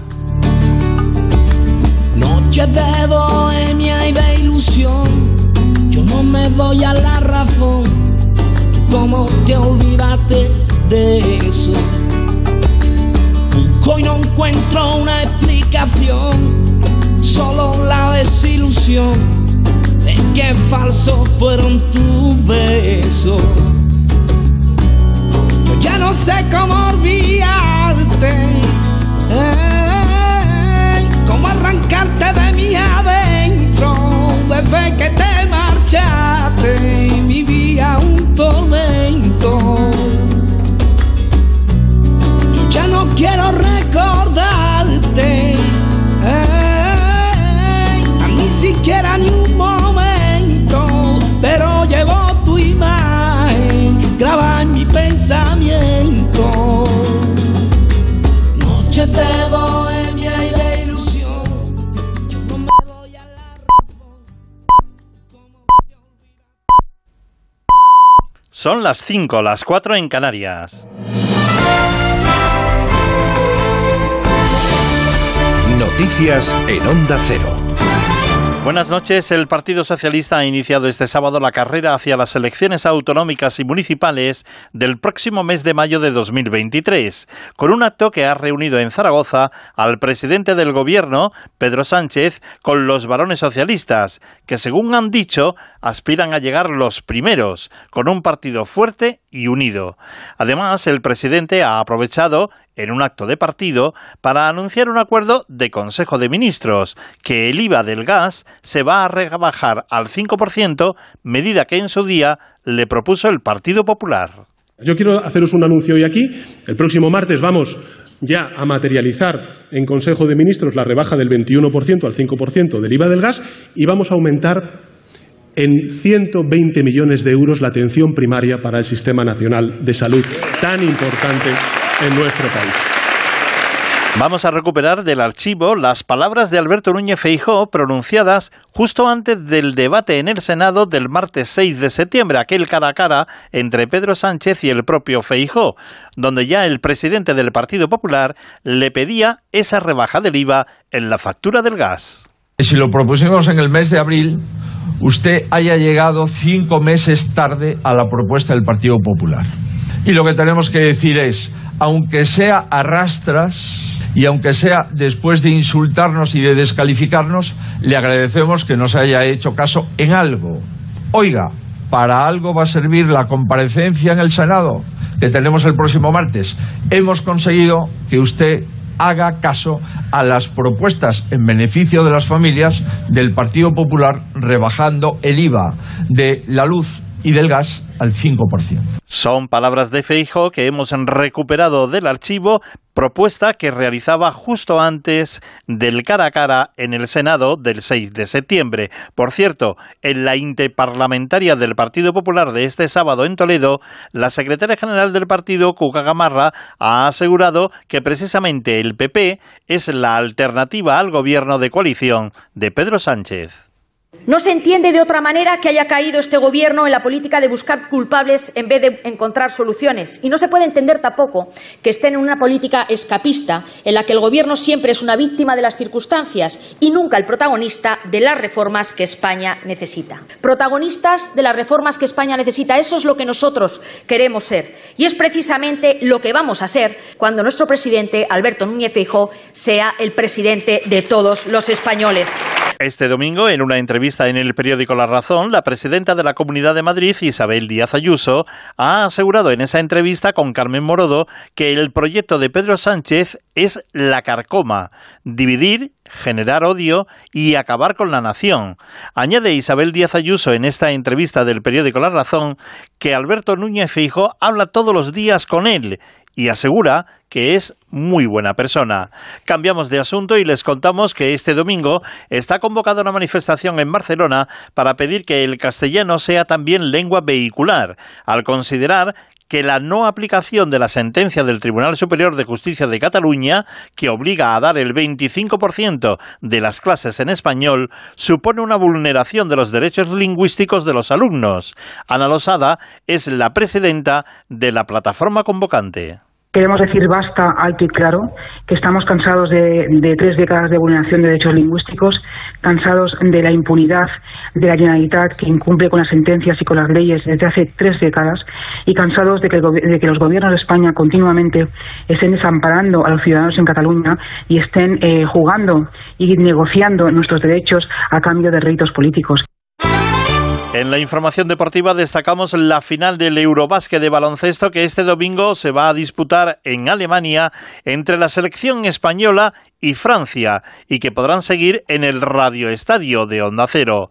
El seleccionador Sergio Escaloro ha hablado de dificultad del rival en esta final, pero se muestra ilusionado para conseguir la medalla de oro. En cuanto al fútbol, en primera división, este sábado se han disputado los partidos Mallorca 1, Almería 0, Barcelona 3, Elche 0, Valencia 3, Celta 0 y Athletic Club de Bilbao 3, Rayo Vallecano 2. Y este domingo destaca el partido, el derby, que van a disputar en el Wanda Metropolitano el Atlético de Madrid y el Real Madrid. Las noticias vuelven a la sintonía de Onda Cero cuando sean las seis, las cinco en Canarias, y siempre pueden repasarlas en nuestra página ondacero.es. Síguenos por internet en ondacero.es.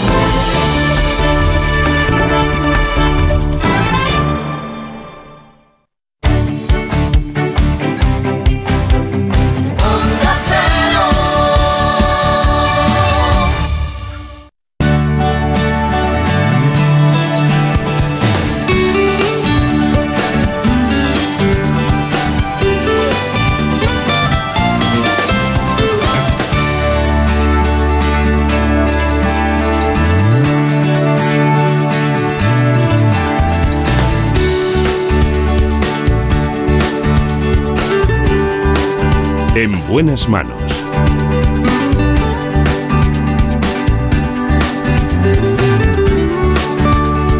El programa de salud de Onda Cero.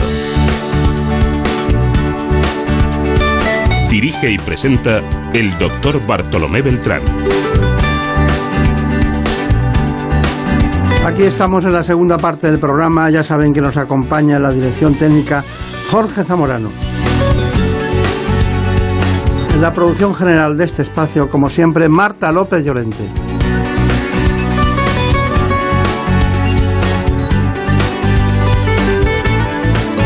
Empezamos con el órgano más extenso del cuerpo humano. Se trata de la piel.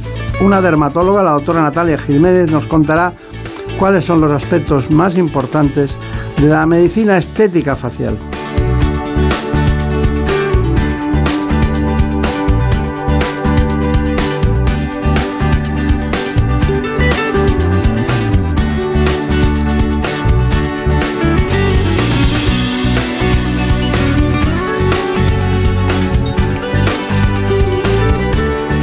La doctora Natalia Jiménez es licenciada en Medicina y Cirugía por la Universidad de Navarra y especialista en dermatología médico-quirúrgica.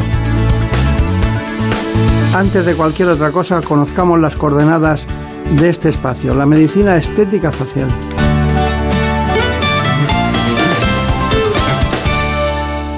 La estética facial se centra en rejuvenecer y embellecer las zonas de la cara y el cuello, pudiendo corregir rasgos para mejorar la belleza del rostro o para aportarle la armonía y frescuras propias de la juventud. Es importante diferenciar algunos conceptos. La medicina estética nunca utiliza técnicas de cirugía mayor ni que requieran anestesia general, como sí sucede en el caso de la cirugía estética, en la que casi siempre se requiere un ingreso hospitalario por parte del paciente. Además, el objetivo principal de la medicina estética es ejecutar una medicina preventiva, mientras que la cirugía estética repara el problema pero no trabaja en su causa y origen. Mención aparte merece la cirugía plástica, que realiza intervenciones para reparar deformidades y defectos funcionales, como tejidos del organismo afectados por una enfermedad, por un accidente o por quemaduras de alto grado, casos en los que es más común denominarla cirugía reconstructiva o cirugía reparadora. Se trata de una rama que aglutina numerosos tratamientos, desde los quirúrgicos, como la cirugía de párpados, nariz, orejas, mentón o labios, por ejemplo, hasta los que no requieren su paso por quirófano, como es el caso de los rellenos faciales con diversas sustancias, los tratamientos hidratantes y la dermoabrasión, entre muchos otros. Además de otras afecciones, este tipo de medicina trata trastornos como la cuperosis, que es el enrojecimiento de algunas zonas de la piel por la dilatación de los vasos sanguíneos. También otras patologías como la flacidez, las arrugas, las ojeras o las manchas faciales mejoran notablemente o incluso desaparecen con una buena elección del tratamiento adecuado para la necesidad de cada paciente. Está con nosotros la doctora Natalia Jiménez. Pues hoy nos acompaña la doctora Natalia Jiménez, es licenciada en Medicina y Cirugía por la Universidad de Navarra y especialista en dermatología médico-quirúrgica. Desarrolla su actividad en el Hospital Ramón y Cajal, donde entre otras funciones forma parte de la unidad de psoriasis. Desempeña además gran parte de su actividad asistencial en el grupo de dermatología Pedro Jaén, en el que es experta en diversos tratamientos estéticos y en el uso del láser dermatológico. Desde el año 2014 es también coordinadora científica del Máster Internacional de Dermatología Estética en la Universidad de Alcalá de Henares. Buenos días, doctora. Buenos días. Gracias por la presentación. es que aquí lo hacemos todo como toca. ¿eh? Bueno, vamos a ver. Hay muchas cosas, pero eh, ¿cualquiera de sus disciplinas requiere eh, anestesia general o no? No, no, no, no, en absoluto. de hecho, a día de hoy, la mayor parte de tratamientos estéticos faciales son mínimamente invasivos. Algunos de ellos ni siquiera requieren anestesia tópica y otros con una crema anestésica se toleran perfectamente. Está bien, está bien. Bueno, eh, depresiones, tengo aquí apuntado cutáneas, arrugas, surcos, cicatrices. ¿Qué es lo más frecuente? Lo más habitual en la actualidad suele ser el tratamiento de las arrugas de expresión sobre todo aquellas que están alrededor de los ojos, como puede ser la zona del entrecejo, pata de gallo. Ese suele ser el tratamiento más demandado en la actualidad, aunque también hay otros muchos, como son las cicatrices que pueden ser secuelas de accidentes, de cirugías o cicatrices que pueden quedar después de un acné. ¿De dónde le llegan a usted los pacientes? ¿Son otros compañeros? ¿Son el que uno se lo cuenta a otro? ¿Cómo es eso? Bueno, es, variado. Hay gran parte de nuestros pacientes son eh, personas que vienen a nosotros por motivos de dermatología clínica, puede ser una revisión de lunares, un acné, una psoriasis y que luego, pues, eh, además te cuentan un motivo estético. Y por supuesto hay muchos derivados mm, de otros eh, profesionales, incluso también a día de hoy de las redes sociales, porque em, muchos de nosotros estamos en ellas y hay pacientes que se informan a través de esa vía. Espero que no se confundan. bueno, hay una cuestión y es que eh, había puesto aquí el tratamiento de plasma como una cosa no habitual. ¿Lo usan ustedes? Mucho. De hecho, el plasma rico en plaquetas es un tratamiento en, auge que el paciente demanda mucho por el motivo de que es un tratamiento propio, es decir, usamos las propias plaquetas del, del, paciente, que son células que están habitualmente en la sangre, y las usamos para formar colágeno en esa misma persona. Se extraen esas plaquetas, se procesan y obtenemos un material mm, parecido a un relleno, pero propio del paciente, a base de sus propias plaquetas, que sabemos que es capaz de inducir la formación de colágeno que el colágeno es un andamio fundamental para nuestra piel y que se pierde con el paso del tiempo. El colágeno me suena a mí siempre como a la estructura arquitectónica de, de todo. ¿no? Totalmente. Bueno, entonces ácido hialurónico lo utilizan el, el, colágeno y los polímeros sintéticos. ¿no? El ácido hialurónico a día de hoy es el material eh, fundamental de relleno. Es raro que empleemos otras sustancias. Hace años se usaba, por ejemplo, la silicona, que es un relleno permanente. A día de hoy no. Básicamente el relleno fundamental es el ácido hialurónico, eh, que es un producto que es altamente compatible y que es raro que a día de hoy nos dé algún tipo de problema. Claro. Y ustedes hablan de estética, pero también hablan de funcionalidad. ¿Me lo puede explicar eso? La estética es importante, el reducir arrugas, el pues conseguir una simetría que a veces perdemos con el paso del tiempo. Pero es importante la función de la piel, es decir, no solo nosotros como dermatólogos no nos vamos a centrar en que no haya una arruga, tenemos que ver que esa piel funcione bien, que no haya manchas, que no haya un aumento de la secreción sebácea. Por lo tanto, la piel para ser bonita tiene que funcionar bien también. Que no se note, ¿no? Claro, también, que sea un resultado natural.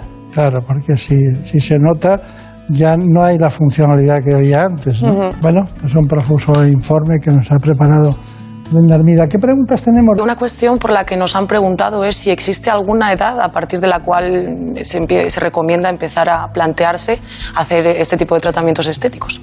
Bueno, pues esta es una pregunta, Brenda, muy habitual. En el fondo no hay una edad eh, estándar para todo el mundo. Eh, puede haber personas, y yo lo veo en la consulta, mujeres, por ejemplo, de 45 años que no necesitan prácticamente nada y otras, en cambio, que pueden tener una edad menor, pues a partir de los 30, y que tienen gestos faciales muy marcados, una mímica facial marcada, por ejemplo, en la zona del entrecejo, fruncen mucho el entrecejo y ya empiezan a tener arrugas de expresión a partir de los 30-35. Entonces, siempre hay que individualizar pero eh, independientemente de los tratamientos puramente médicos estéticos, sí que desde bien pronto, pues ya desde los 30 incluso antes, sí que recomendamos iniciar una rutina de cuidado facial efectiva, pues con protección solar, antioxidantes y otros activos como puede ser el retinol o los alfa hidroxiácidos. Claro. En este programa hay mucha expresión, pero pocas arrugas de expresión. Venga, Armida, más Ta preguntas. Sí, también nos preguntan por cuál es el, el, tratamiento que los pacientes más demandan al llegar a, a su consulta. Lo más habitual eh, suele ser el tratamiento de arrugas de expresión con toxina botulínica. Es un tratamiento que bueno, también se conoce popularmente con el nombre de Botox, aunque ese es un nombre comercial, hay otros muchos, y es un tratamiento que a veces lleva mala fama asociada, es decir, porque se le atribuyen efectos eh, que no son los que tienen, pues que deja paralizado, que deja poco natural. Esto en realidad no es así. Bien administrado en los puntos concretos da unos resultados muy satisfactorios. Está bien. Todo parece fácil con usted, ¿no? bueno, María Montiel, acabamos de llegar a la consulta. ¿En qué consiste eso? Pues bien, eh, vamos a comenzar y vamos a ir a la clínica de Pedro Jaén, donde la doctora Natalia Jiménez nos cuenta de qué manera se valoran los casos de los pacientes que llegan a su consulta. Además de los tratamientos médicos, nos habla de la importancia de saber cómo cuidar la piel en nuestra rutina diaria. Cuando recibimos un paciente en la unidad de estética facial de nuestro grupo, realizamos no solo una valoración de los tratamientos médicos posibles eh, para ese paciente, sino también de las rutinas de cuidado facial que puede seguir en el domicilio, como es el uso de antioxidantes, el factor de protección solar o incluso el retinol por la noche. A continuación vamos a valorar el caso de una paciente en nuestro centro es una paciente joven, pero debemos entender que el envejecimiento ocurre en tres dimensiones y ocurre a veces de una forma muy incipiente.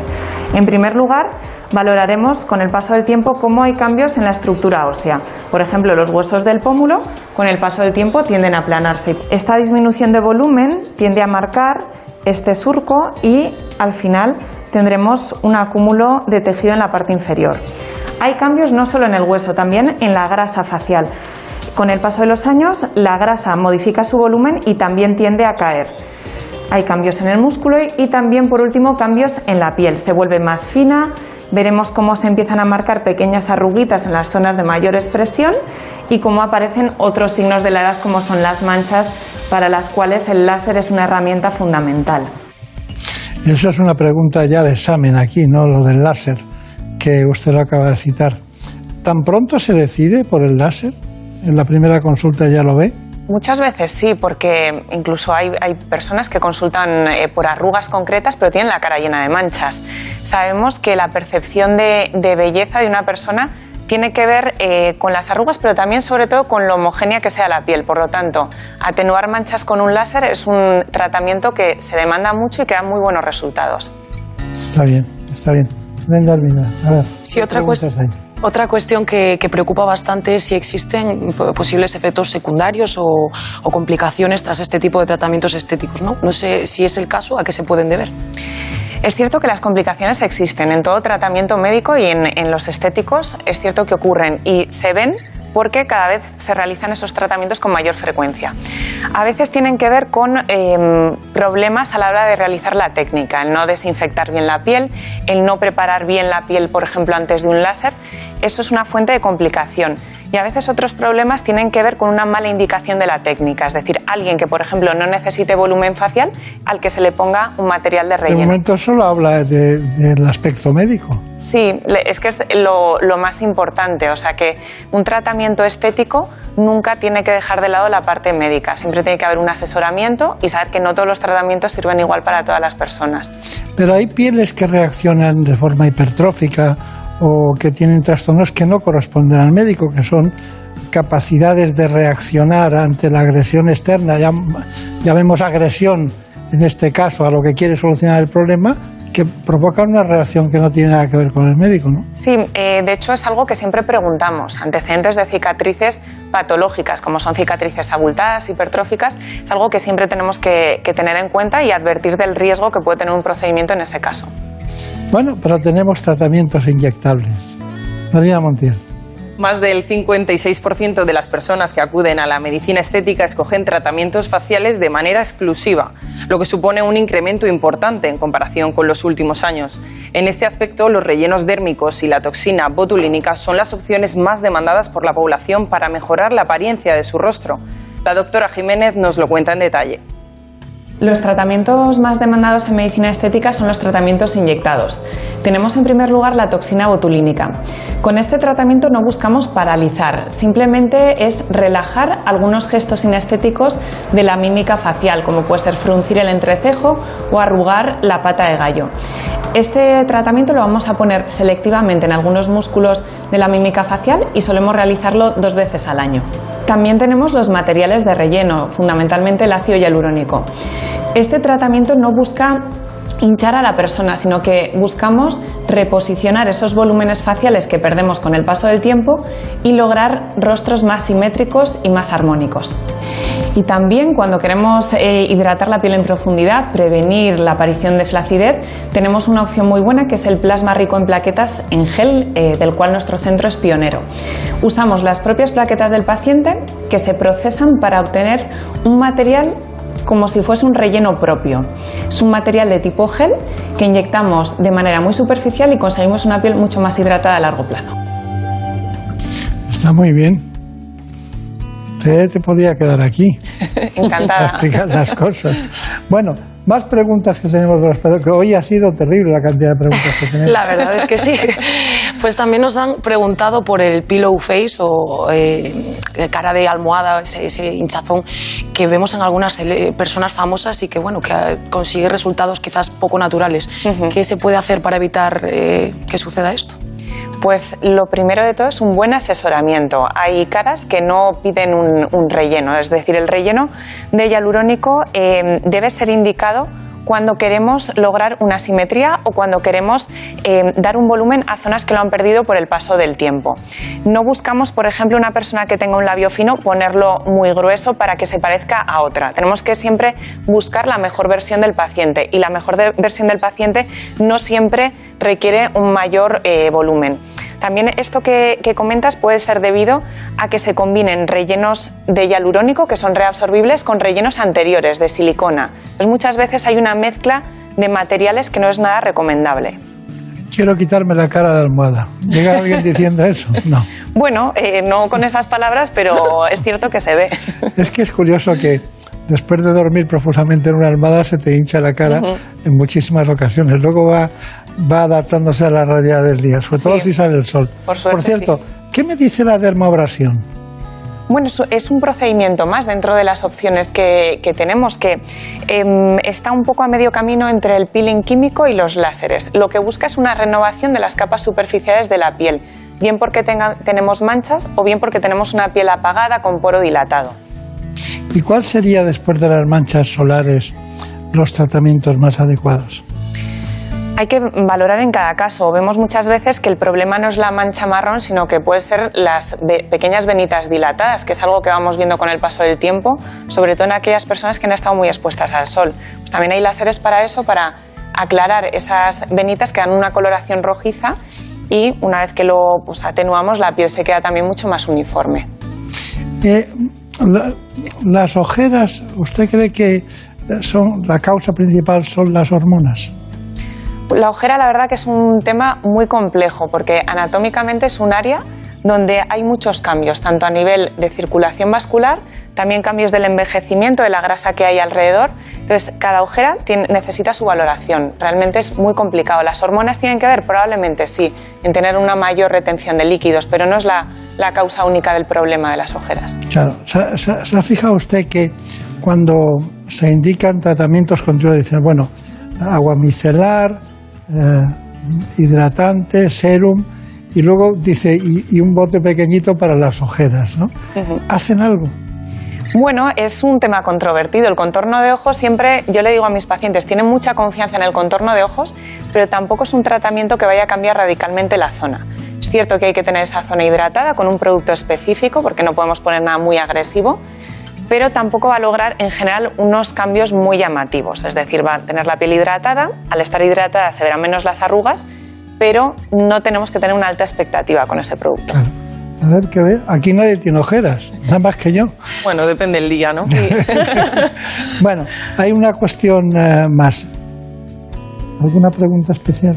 Pues, pues también nos han preguntado por otros procedimientos para conseguir ese tensado facial, como por ejemplo el mini lifting. Poco en qué consiste, bueno, a día de hoy hay varias opciones para tensar, sobre todo el tercio inferior, que suele ser la zona problemática.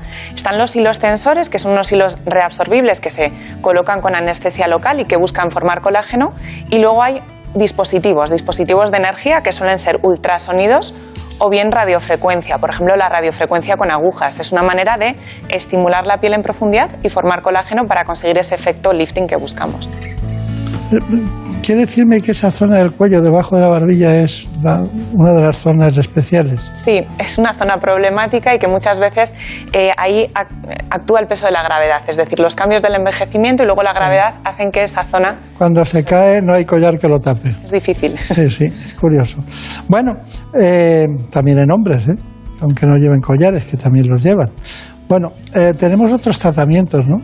Pues sí, pasamos por último a ver otras herramientas de las que dispone la medicina estética facial para combatir algunos signos de la edad como la flacidez, esas pequeñas marcas de expresión e incluso combatir la grasa que favorece la aparición de acné, como sucede en el caso de la radiofrecuencia. Se lo mostramos a continuación. Además de los tratamientos inyectados que acabamos de ver, tenemos opciones no invasivas y mínimamente invasivas para el tratamiento de la flacidez que sobre todo encontramos en la parte inferior de la cara y en los párpados.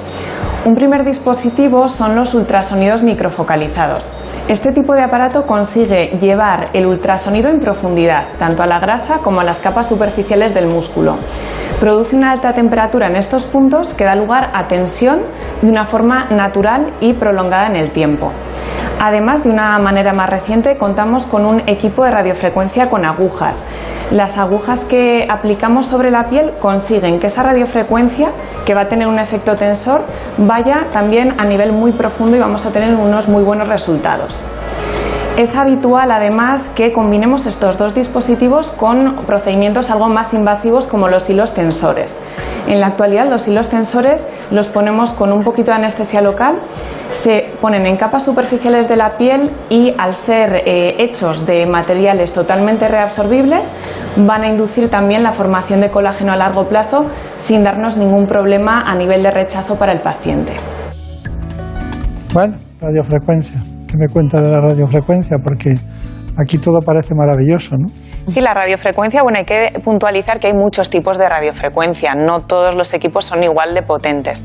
El hecho de tener una radiofrecuencia con agujas nos permite que esa energía, que es la radiofrecuencia, la depositemos en profundidad. No es lo mismo que pasar un equipo de radiofrecuencia por la superficie de la piel. Y en el fondo, la radiofrecuencia que produce un aumento de temperatura en profundidad muy eh, localizado, a la larga sabemos que tensa porque forma colágeno, ese colágeno que vamos perdiendo. Estaba pensando en eso justamente. Sí, está bien. El colágeno es sensible no a todo, porque también se dan eh, medicamentos y cuestiones así que a veces tengo mis dudas ¿no? Sí. de que puedan influir sobre el colágeno. Pero bueno, las hay y alguna, algo harán, ¿no? Bueno, es muy importante, doctora, que nos diga cuáles son sus conclusiones. Bueno, en la estética facial yo concluiría diciendo que es importante tener un buen asesoramiento médico, que además de los tratamientos que podamos hacer en consulta, la rutina de cuidado facial, de limpieza, hidratación, protección solar es fundamental. Y bueno, eh, simplemente indicar que a día de hoy es posible tener un resultado natural con los tratamientos médicos. No tenemos que tener resultados artificiales y además tenemos la tecnología a nuestra mano para conseguir los mejores resultados eh, a día de hoy. Está muy bien. Bueno, pues ya lo he dicho, cuando quiera aquí estamos. ¿eh? Perfecto, gracias. Voy mañana, voy pasado. En buenas manos. ¿Conoces la relación entre cuidar de tu hogar y cuidar de ti? En Murprotec sabemos que cuando eliminamos las humedades de forma definitiva de tu hogar estamos cuidando de ti y de tu familia. Una vivienda libre de humedades es sana y segura. Llámanos al 930 1130 o accede en murprotec.es. Cuidando de tu hogar, cuidamos de ti.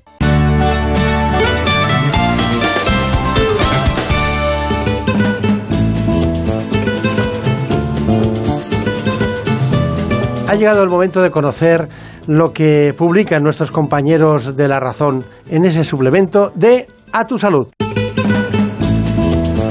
Saludos desde La Razón. Esta semana dedicamos nuestro tema de portada a hablar de las enfermedades de transmisión sexual, ya que los expertos alertan de que su contagio se ha disparado tras la pandemia. La razón, pues algunos lo achacan a la pérdida del miedo a estas patologías, pero además a la multiplicación de las aplicaciones de citas que hacen más asequibles las prácticas sexuales de riesgo. Además, a las puertas del Día Mundial del Alzheimer, contamos que esta patología neurodegenerativa se triplicará en nuestro país de aquí al año 2050 y explicamos por qué una mala salud mental puede disparar el riesgo de sufrir COVID persistente tras el contagio, ya que la depresión, el estrés y la ansiedad deterioran al sistema inmune. En nuestra sección de alimentación también nos hacemos eco de un nuevo estudio que pone en entredicho los edulcorantes, pues se ha descubierto que su consumo abusivo aumenta el riesgo de padecer problemas coronarios y cardiovasculares. Y después de muchos meses hablando de reglas dolorosas, preguntamos a varios expertos para saber qué se esconde detrás de este problema que puede llegar a afectar al 20% de las mujeres en edad fértil. Pero como siempre, estos son solo algunos contenidos. Encontrarán más información en las páginas del suplemento a tu salud y durante toda la semana en nuestra web www.laraz.es barra salud. Sin más, que pasen una feliz semana y cuídense. En buenas manos. El programa de salud de Onda Cero. Dirige y presenta el doctor Bartolomé Beltrán.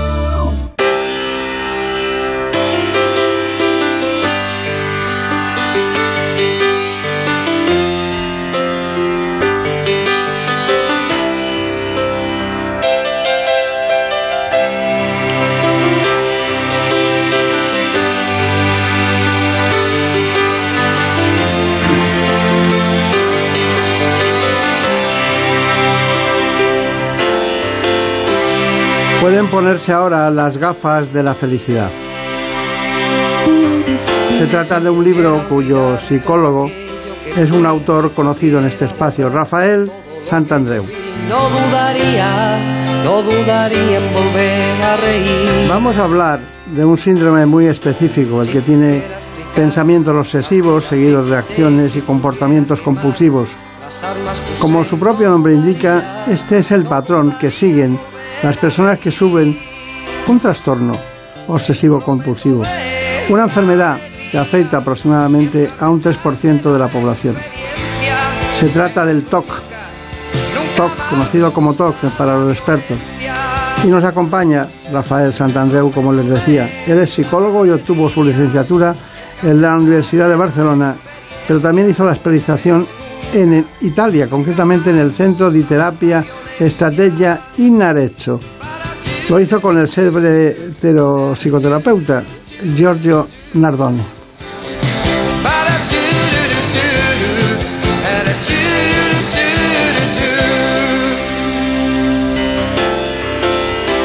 Conozcamos las coordenadas de este problema, el TOC.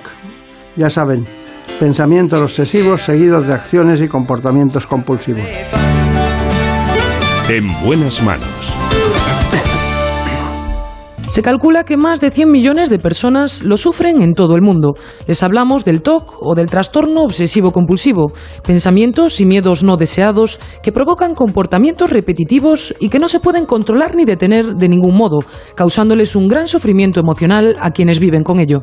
La mecánica de este trastorno se traduce en un bucle entre las obsesiones, pensamientos o imágenes que causan ansiedad, y las compulsiones, que son las acciones que se llevan a cabo de manera reiterada e irracional para tratar de reducir la antedicha ansiedad. Entre los distintos tipos de TOC, los más comunes son la obsesión por la limpieza o el orden, la repetición de palabras como parte de un ritual o la necesidad de verificar procesos, entre muchos otros, sobre los que profundizaremos más adelante. Y aunque los expertos no saben exactamente qué es lo que lo causa, el componente genético parece jugar un importante papel en el desarrollo de este trastorno. En cuanto al tratamiento del TOC, las principales vías son la psicoterapia y los medicamentos, aunque a menudo la opción más eficaz para los pacientes es la combinación de ambos recursos. Estoy encantado de que esté Rafael Santandreu con nosotros. Miren, tengo aquí dos libros, dos libros de Rafael Santandreu. El último se lo anuncié a ustedes en, en el programa, de esos libros que recomendamos, y se titula Sin Miedo. Y el otro, El arte de no amargarse la vida. Es este. Bueno, ahora les cuento. Ahora les cuento, pero antes Cuéntanos, ¿quién es el doctor Santandreu? Pues hoy nos acompaña Rafael Santandreu. Él es psicólogo, obtuvo su licenciatura en la Universidad de Barcelona e hizo su especialización en Italia, en el Centro de Terapia Estratégica en Arezzo, y con el célebre psicoterapeuta Giorgio Nardone. Fue también redactor jefe de la revista Psicología Mente Sana y desde hace años dirige el Centro de Terapia Breve, uno de los equipos de terapia más solicitados en España, con sedes en Barcelona, Madrid y Sevilla. Gracias por acompañarnos, doctor. Muchas gracias. Bueno, qué fácil lo tiene usted con el AVE, ¿eh? Ah, sí, bueno, es una maravilla, la verdad es que sí. Se pasa usted el día en el AVE. Bueno, vamos a ver, la historia empezó... Ahora sí. Debió empezar aquí. Hay que traer al doctor Rafael Santandreu, que yo le llamo doctor, pero bueno, es psicólogo. Y luego vino este otro libro, El arte de amargarse la vida. Usted tiene la obligación ahora de contarnos qué significa uno y qué significa otro. Pues sí, pues mira, eh, y creo que va a ser una muy buena explicación porque este primer libro, El arte de no amargarse la vida, es un libro de psicología cognitiva. Y este otro libro, Sin Miedo, es un, es un libro de psicología conductual. Y esto es lo que muchos ya conocen como psicología cognitivo-conductual, que realmente hoy en día es el gol estándar ¿no? de lo que es las terapias en psicología, eh, el tipo de psicología más demostrado. Es difícil de explicar rápidamente, ¿no? pero la psicología cognitiva trabaja sobre nuestra manera de pensar, sobre nuestro diálogo interno, para que sea el mejor diálogo interno para unas emociones adecuadas. Y sin embargo, la psicología conductual no, no hace eso. Lo que hace es traspasar la emoción, educar la emoción directamente. Y funciona para cuando las emociones son demasiado intensas, ya están desatadas, ya no se puede razonar. Y la combinación es esa cosa que yo creo maravillosa, que es la psicología cognitivo-conductual. Bueno, y el trastorno, eh, diríamos, eh, obsesivo, que le llaman ustedes TOC, ¿no? Exacto. Bueno, eh, el trastorno obsesivo-conductivo, bueno, que realmente es un, es un problema importante. Por ejemplo, cuando alguien tiene una idea dice, y, y no está seguro, dice, ¿seré yo homosexual? Exacto. Y, piensa eso, ¿qué, usted, ¿usted qué hace? Pues eso, eso seguramente sea un TOC cuando la persona tiene una duda, amenaza como esa, que ya veremos que generalmente es irracional, pero lo interesante es que no puede parar de hacerse esa pregunta todo el día, en bucle. ¿eh? A lo mejor el 70, 80, 90% de su día está dándole a esa duda amenaza, pero seré homosexual, no lo seré, pero entonces tengo que dejar a mi marido, porque si me gustan las mujeres, eh, Dios mío, y no hay manera de resolver esa duda de ninguna forma. Entra en bucle. Eso es lo que llamamos trastorno obsesivo compulsivo y hay de muchos tipos. El de la limpieza, que es el más conocido quizás, pero hay muchos. Y, y realmente es, es, una faena a las, a las personas que lo padecen, claro. El de la limpieza debe ser el más simple y más difícil también. Porque muchas personas tienen esa obsesión. ¿no? Sí, es el más común de todos. En, en, ahí la duda amenaza que tiene la persona es, eh, es, con esta superficie me infectaré porque no está bien limpia, con darle la mano a alguien me infectaré de una enfermedad, con cualquier cosa, constantemente. Y entonces, ¿qué hacen? Limpiar, limpiar y limpiar, pero todo el día están con esas amenazas de, exageradísimas sobre eh, la contaminación. ¿no? Ese es el más conocido, pero hay otros. ¿no? Pero, eh, querido psicólogo, eh, obsesivo compulsivo, ¿eso cuándo empieza? ¿En la madurez? ¿En la adolescencia? Bueno, eh, a ver, todas las, pruebas parecen indicar que hay una componente genética. Entonces hay una predisposición muy clara y puede estallar en cualquier momento. Yo he visto chavales de 10, 10, años, 11 años que estando en el cole o viendo la tele, de repente les ha surgido en su mente una de esas dudas, amenazas, y a, y a partir de ahí se ha desatado todo el problema. Por lo tanto, el origen, hay, hay una predisposición. Luego, lo, lo que nosotros hacemos con eso, que es compulsionar normalmente, es lo que lo hace todavía más grande, ¿no? Eh, y por lo tanto puede aparecer a cualquier edad, generalmente en la infancia, en la primera adolescencia, en la primera adultez, es cuando aparece, puede aparecer un poco más tarde, pero lo importante es que sabemos es que se puede solucionar a nivel mental, con claro. herramientas mentales. Rafael Santandreu, pero ¿cómo es posible que usted me diga que es genético y después esto pueda ocurrir o pueda debutar después de una infección por estreptococos, por ejemplo? Bueno, porque, pero son, son casos muy menores, ah. eh, esos casos, ¿sabes? También puede pasar. Bueno, esto pasa mucho en, en, psiquiatría, en psicología. Es decir, por ejemplo, hay depresiones que pueden deberse a una disfunción hormonal, a, la, a un problema de tiroides, etcétera. Pero no es lo común. Lo común es que uno se deprime por su propio diálogo interno, ¿no? Pero la mente interactúa con el, con el hardware, claro, con el claro. cuerpo también. Eh, ¿Qué relación hay entre el trastorno obsesivo-compulsivo y la ansiedad? Bueno, es, es, bastante diferente porque todo el mundo eh, experimentamos ansiedad, ¿no? Experimentamos un miedo demasiado grande, recurrente, que no podemos manejar bien. Esto lo llamaríamos un poco ansiedad, ¿no? Pero eh, una vez desaparece la amenaza que nos preocupaba, por ejemplo, si Hacienda me llama mañana porque me va a hacer una inspección, seguramente sienta algo de ansiedad. Bueno, pero una vez hemos hecho la inspección y, y, todo está acabado, solucionado de alguna manera u otra, yo vuelvo a mi vida normal. ¿Vale? La persona con TOC no. O sea, esa duda amenaza que tiene es eh, 80-90% del tiempo, es constante en su vida y además es irracional. Es decir, el resto de personas no entra en ansiedad ante esas dudas amenazas. Yo, por ejemplo, puedo pensar, Rafael, serás homosexual, pero eso no me hace polvo esa, esa duda, ¿sabes? Eh, a ellos sí, es una duda amenaza constante, entonces es muy diferente. ¿eh? Bueno, eh, claro, es que estamos hablando de cerebro. Sí. Y claro, y es, y sobre todo desde la psicología, hay, no hay muchas herramientas, ¿no? Uh -huh. porque la medicación soluciona aparentemente muchas cosas pero tiene que estar muy indicada y tiene que haber un, una respuesta muy, muy, muy potente. ¿no?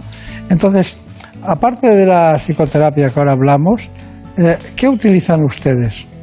Bueno, eh, los psicólogos utilizamos fundamentalmente psicoterapia, ¿no? Y por ejemplo, para el TOC utilizamos un tipo de terapia que se llama exposición con prevención de respuesta, que es la que yo explico en mi libro, ¿no? Que es una cosa muy difícil. A veces se apoya junto con medicación, porque por ejemplo hay eh, algunos antidepresivos, o casi todos prácticamente, que reducen la sintomatología.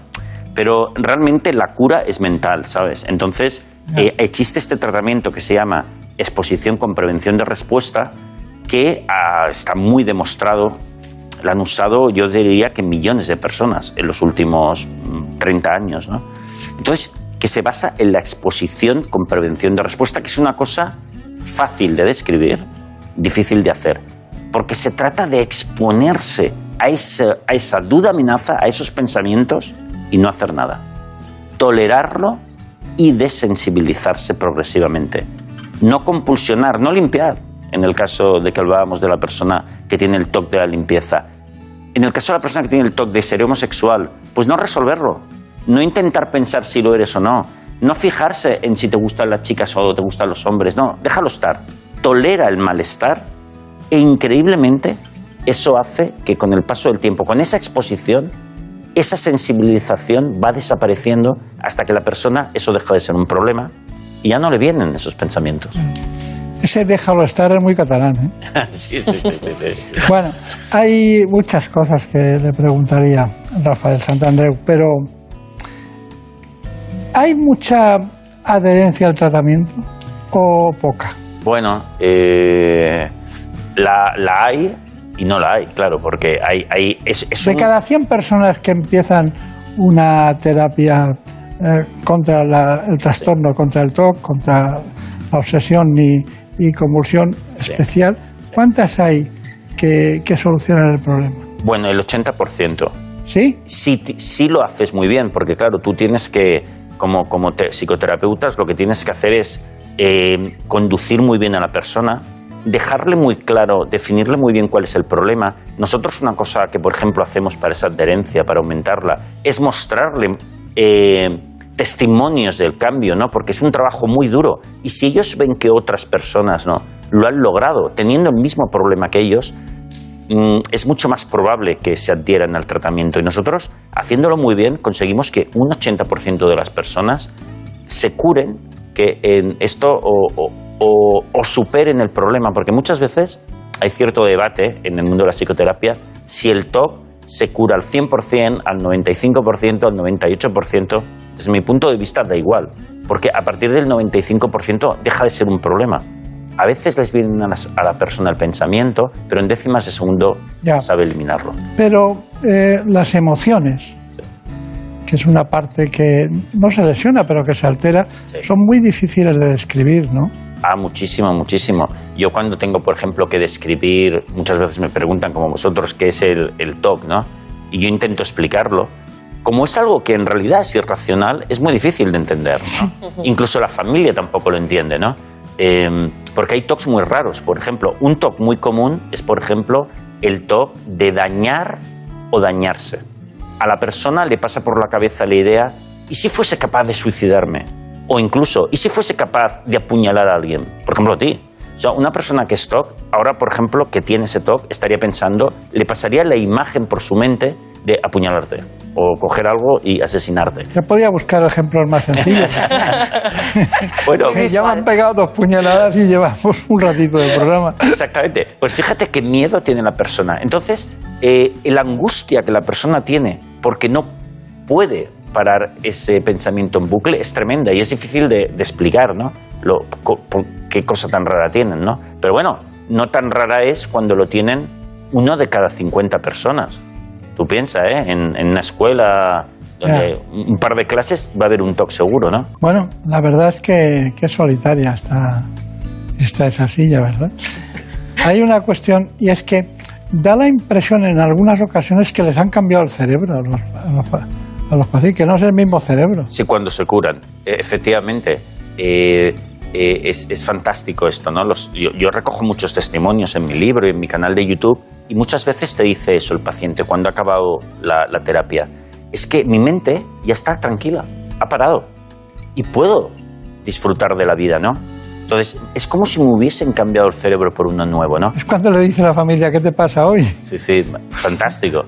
Pero fíjate que en realidad algo de razón tienen, porque en estudios sobre de neuroimagen de una persona que ha acabado de hacer la terapia y ya no tiene el trastorno obsesivo compulsivo, se ve que eh, las conexiones neuronales han cambiado. O sea, se ha- e- es lo que se conoce hoy día tanto como neuroplasticidad. Es decir, con nuestro trabajo mental podemos cambiar nuestro cerebro. Claro, claro, claro. ¿Y, y los hipocondríacos eh, tienen, tienen TOC? Todo es TOC. Eh, la hipocondría es TOC. Eh, entonces ahí la duda amenaza es, bueno, tendré un cáncer y, y- y- o cualquier otra enfermedad, o la ELA, o todo tipo de enfermedades. ¿no? Yo he conocido hipocondríacos que y cada día piensan que tienen una ¿Usted ha, enfermedad. Usted ha conocido? Un montón. Yo, yo tengo, fuera, habrá traído la furgoneta que le pedí. ¿no? Claro, claro, por La supuesto. cargamos de nada, ¿eh? Bueno, es tremendo, es tremendo. Porque hay profesiones con más tendencia a la hipocondría que otras. También, también, eso es cierto. Sí, sí. Y, y entonces, claro, ellos eh, piensan que tienen enfermedades constantemente y es imposible, de- para ellos es imposible dilucidar si las tienen o no. Y lo que han de hacer es parar y hacer un trabajo terapéutico para desensibilizarse a ese temor, a esos pensamientos. Porque solo aparecen porque le tienen miedo. Se trata de dejarle de tener miedo. Una vez más, es duro el tratamiento porque lo que han de hacer es visualizar, imaginar que efectivamente tienen esas enfermedades y las peores fantasías que se les ocurran, y, pero increíblemente así se desensibilizan. Claro. Bueno, el informe lo, lo ha hecho Brenda, pero también nos tiene que contar ahora los tipos de TOC. Pues eh, bueno, como hemos visto, el trastorno del que les hablamos hoy es un gran desconocido para muchas personas. Además, los pensamientos que pueden llegar a generarlo suelen ser muy diversos para cada paciente. Por eso queremos hablarles ahora de los tipos de TOC más frecuentes y de lo que provocan en las personas que lo sufren.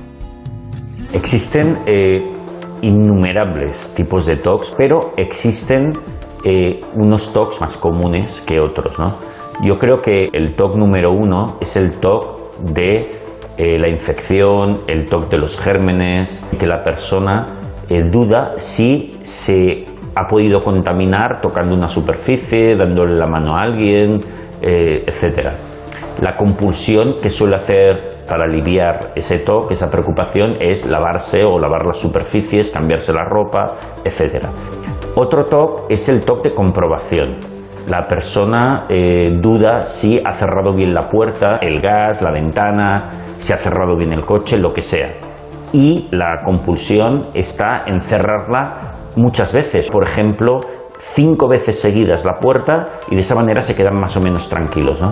Luego, por ejemplo, otro típico, el toque de orden. ¿no? Si no dejo las cosas en determinado orden, por ejemplo, los lápices, eh, cualquier objeto, a lo mejor sucede algo malo. Es un toque un poco supersticioso también. ¿no? Por ejemplo, otro muy típico también, dañarse o dañar a otros. La persona se pregunta, ¿seré capaz de suicidarme? ¿De tirarme por la ventana? ¿De clavarme un cuchillo?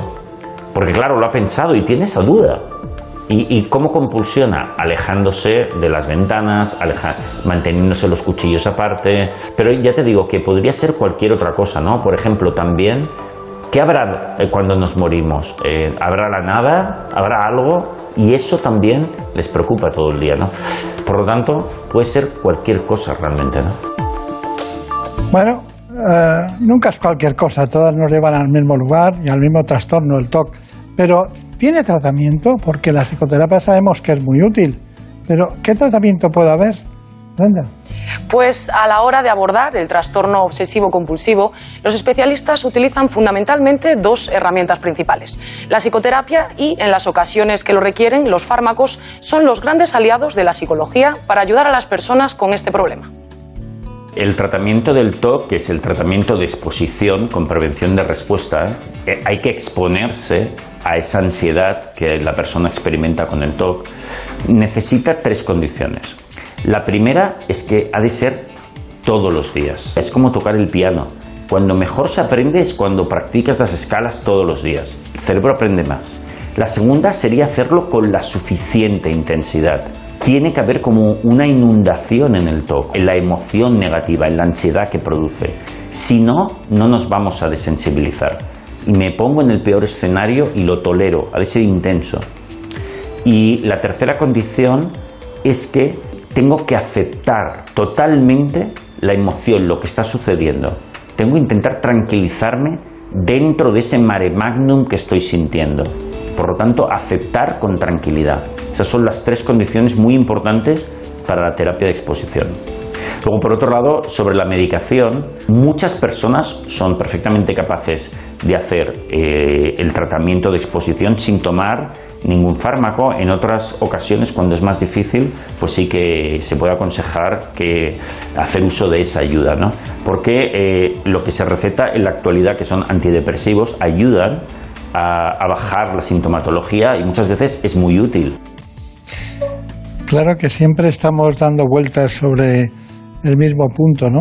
¿Cómo me gustaría saber las transformaciones anatómicas, funcionales que, puede tener el cerebro? ¿No se han hecho resonancias o se han hecho algunos estudios para valorar eso? Sí, sí, se, hace constantemente y se ve que se transforman, las, uh, diferentes áreas tienen mayor, menor actividad, pero ya te digo, es fruto de este trabajo terapéutico, es, es, una terapia muy concreta, muy especial que hay que llevar a cabo. Ya, ya, ya. Bueno, de todas maneras, el tratamiento que hemos dado nosotros ha sido muy genérico, pero ¿hay algo que les, que les sea muy útil aparte de la psicoterapia? No, es, es básicamente es, es, el tratamiento que se llama así, ¿no? Exposición con prevención de respuesta, que hay un arte también de, por, por, parte del terapeuta a la hora de, de ayudar a la persona de diseñar las exposiciones. Por ejemplo, te explico un par de exposiciones. Por ejemplo, hay una que es muy útil, muy típica, a las personas que tienen miedo, esos miedos a los gérmenes, es llenar un spray de eh, una botella con agua que presuntamente contaminada en la mente de esa persona. Por ejemplo, agua eh, de, de, después de haber limpiado una prenda de ropa usada, de ellos mismos.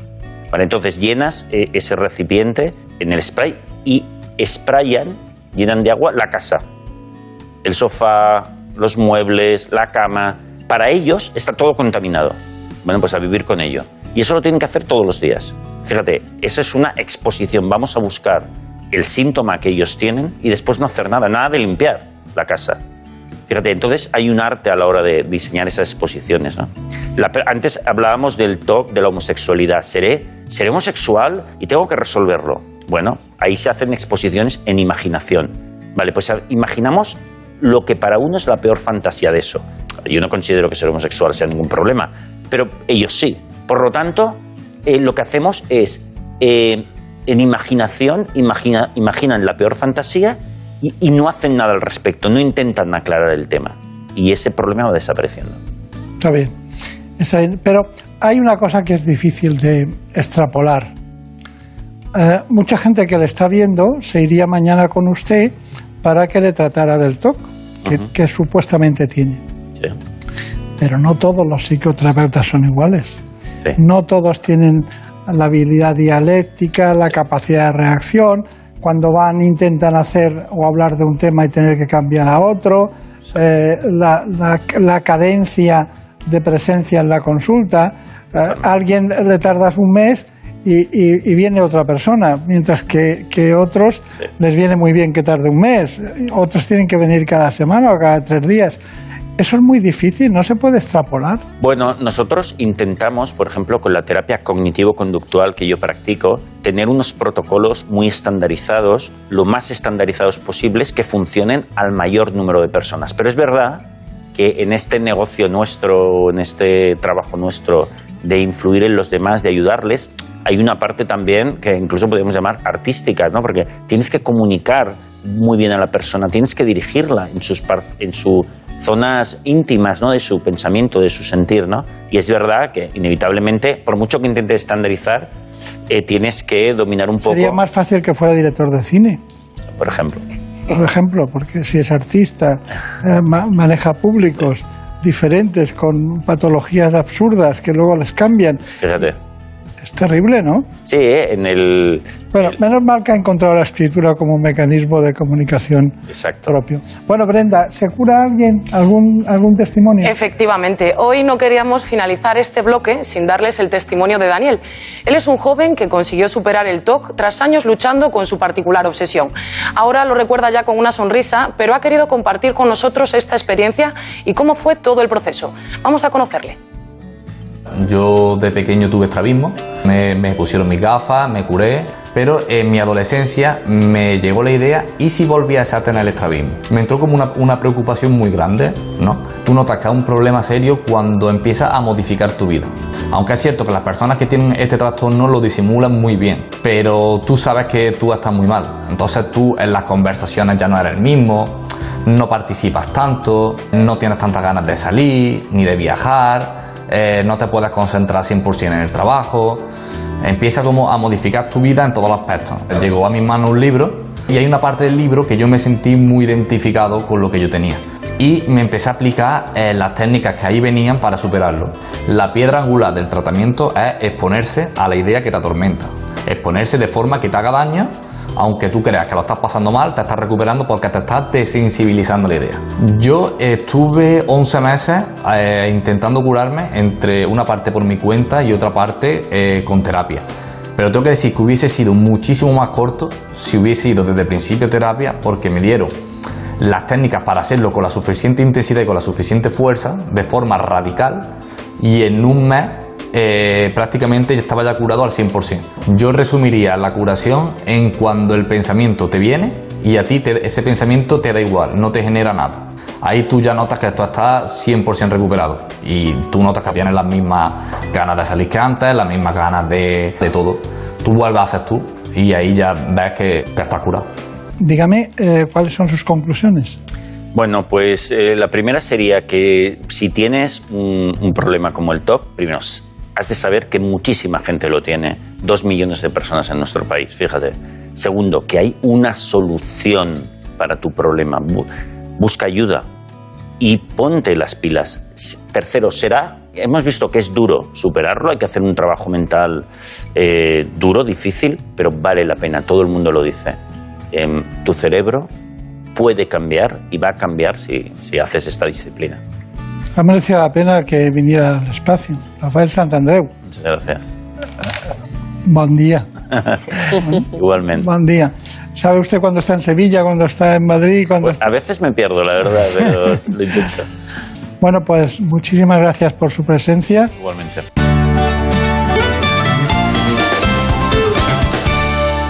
Por un beso tuyo, contigo me voy. No me Que se me fue del alma, contigo me voy. Sí, contigo me voy, pero nos quedamos toda la semana para seguir preparando este espacio del que se encarga su coordinación nuestra gran productora Marta López Llorente. En la dirección técnica estuvo Jorge Zamorán. Por un beso tuyo me quedé en silencio cuando sin remedio te sentí besar. Por Volvemos la semana que viene. Les deseo un buen fin de semana y seguiremos aquí hablando de salud. Pero les recuerdo que a las 9 de la mañana tienen una cita en la sexta. Se trata del programa ¿Qué me pasa, doctor? Por un beso tuyo, contigo me voy. No me lo pregunto, contigo me voy.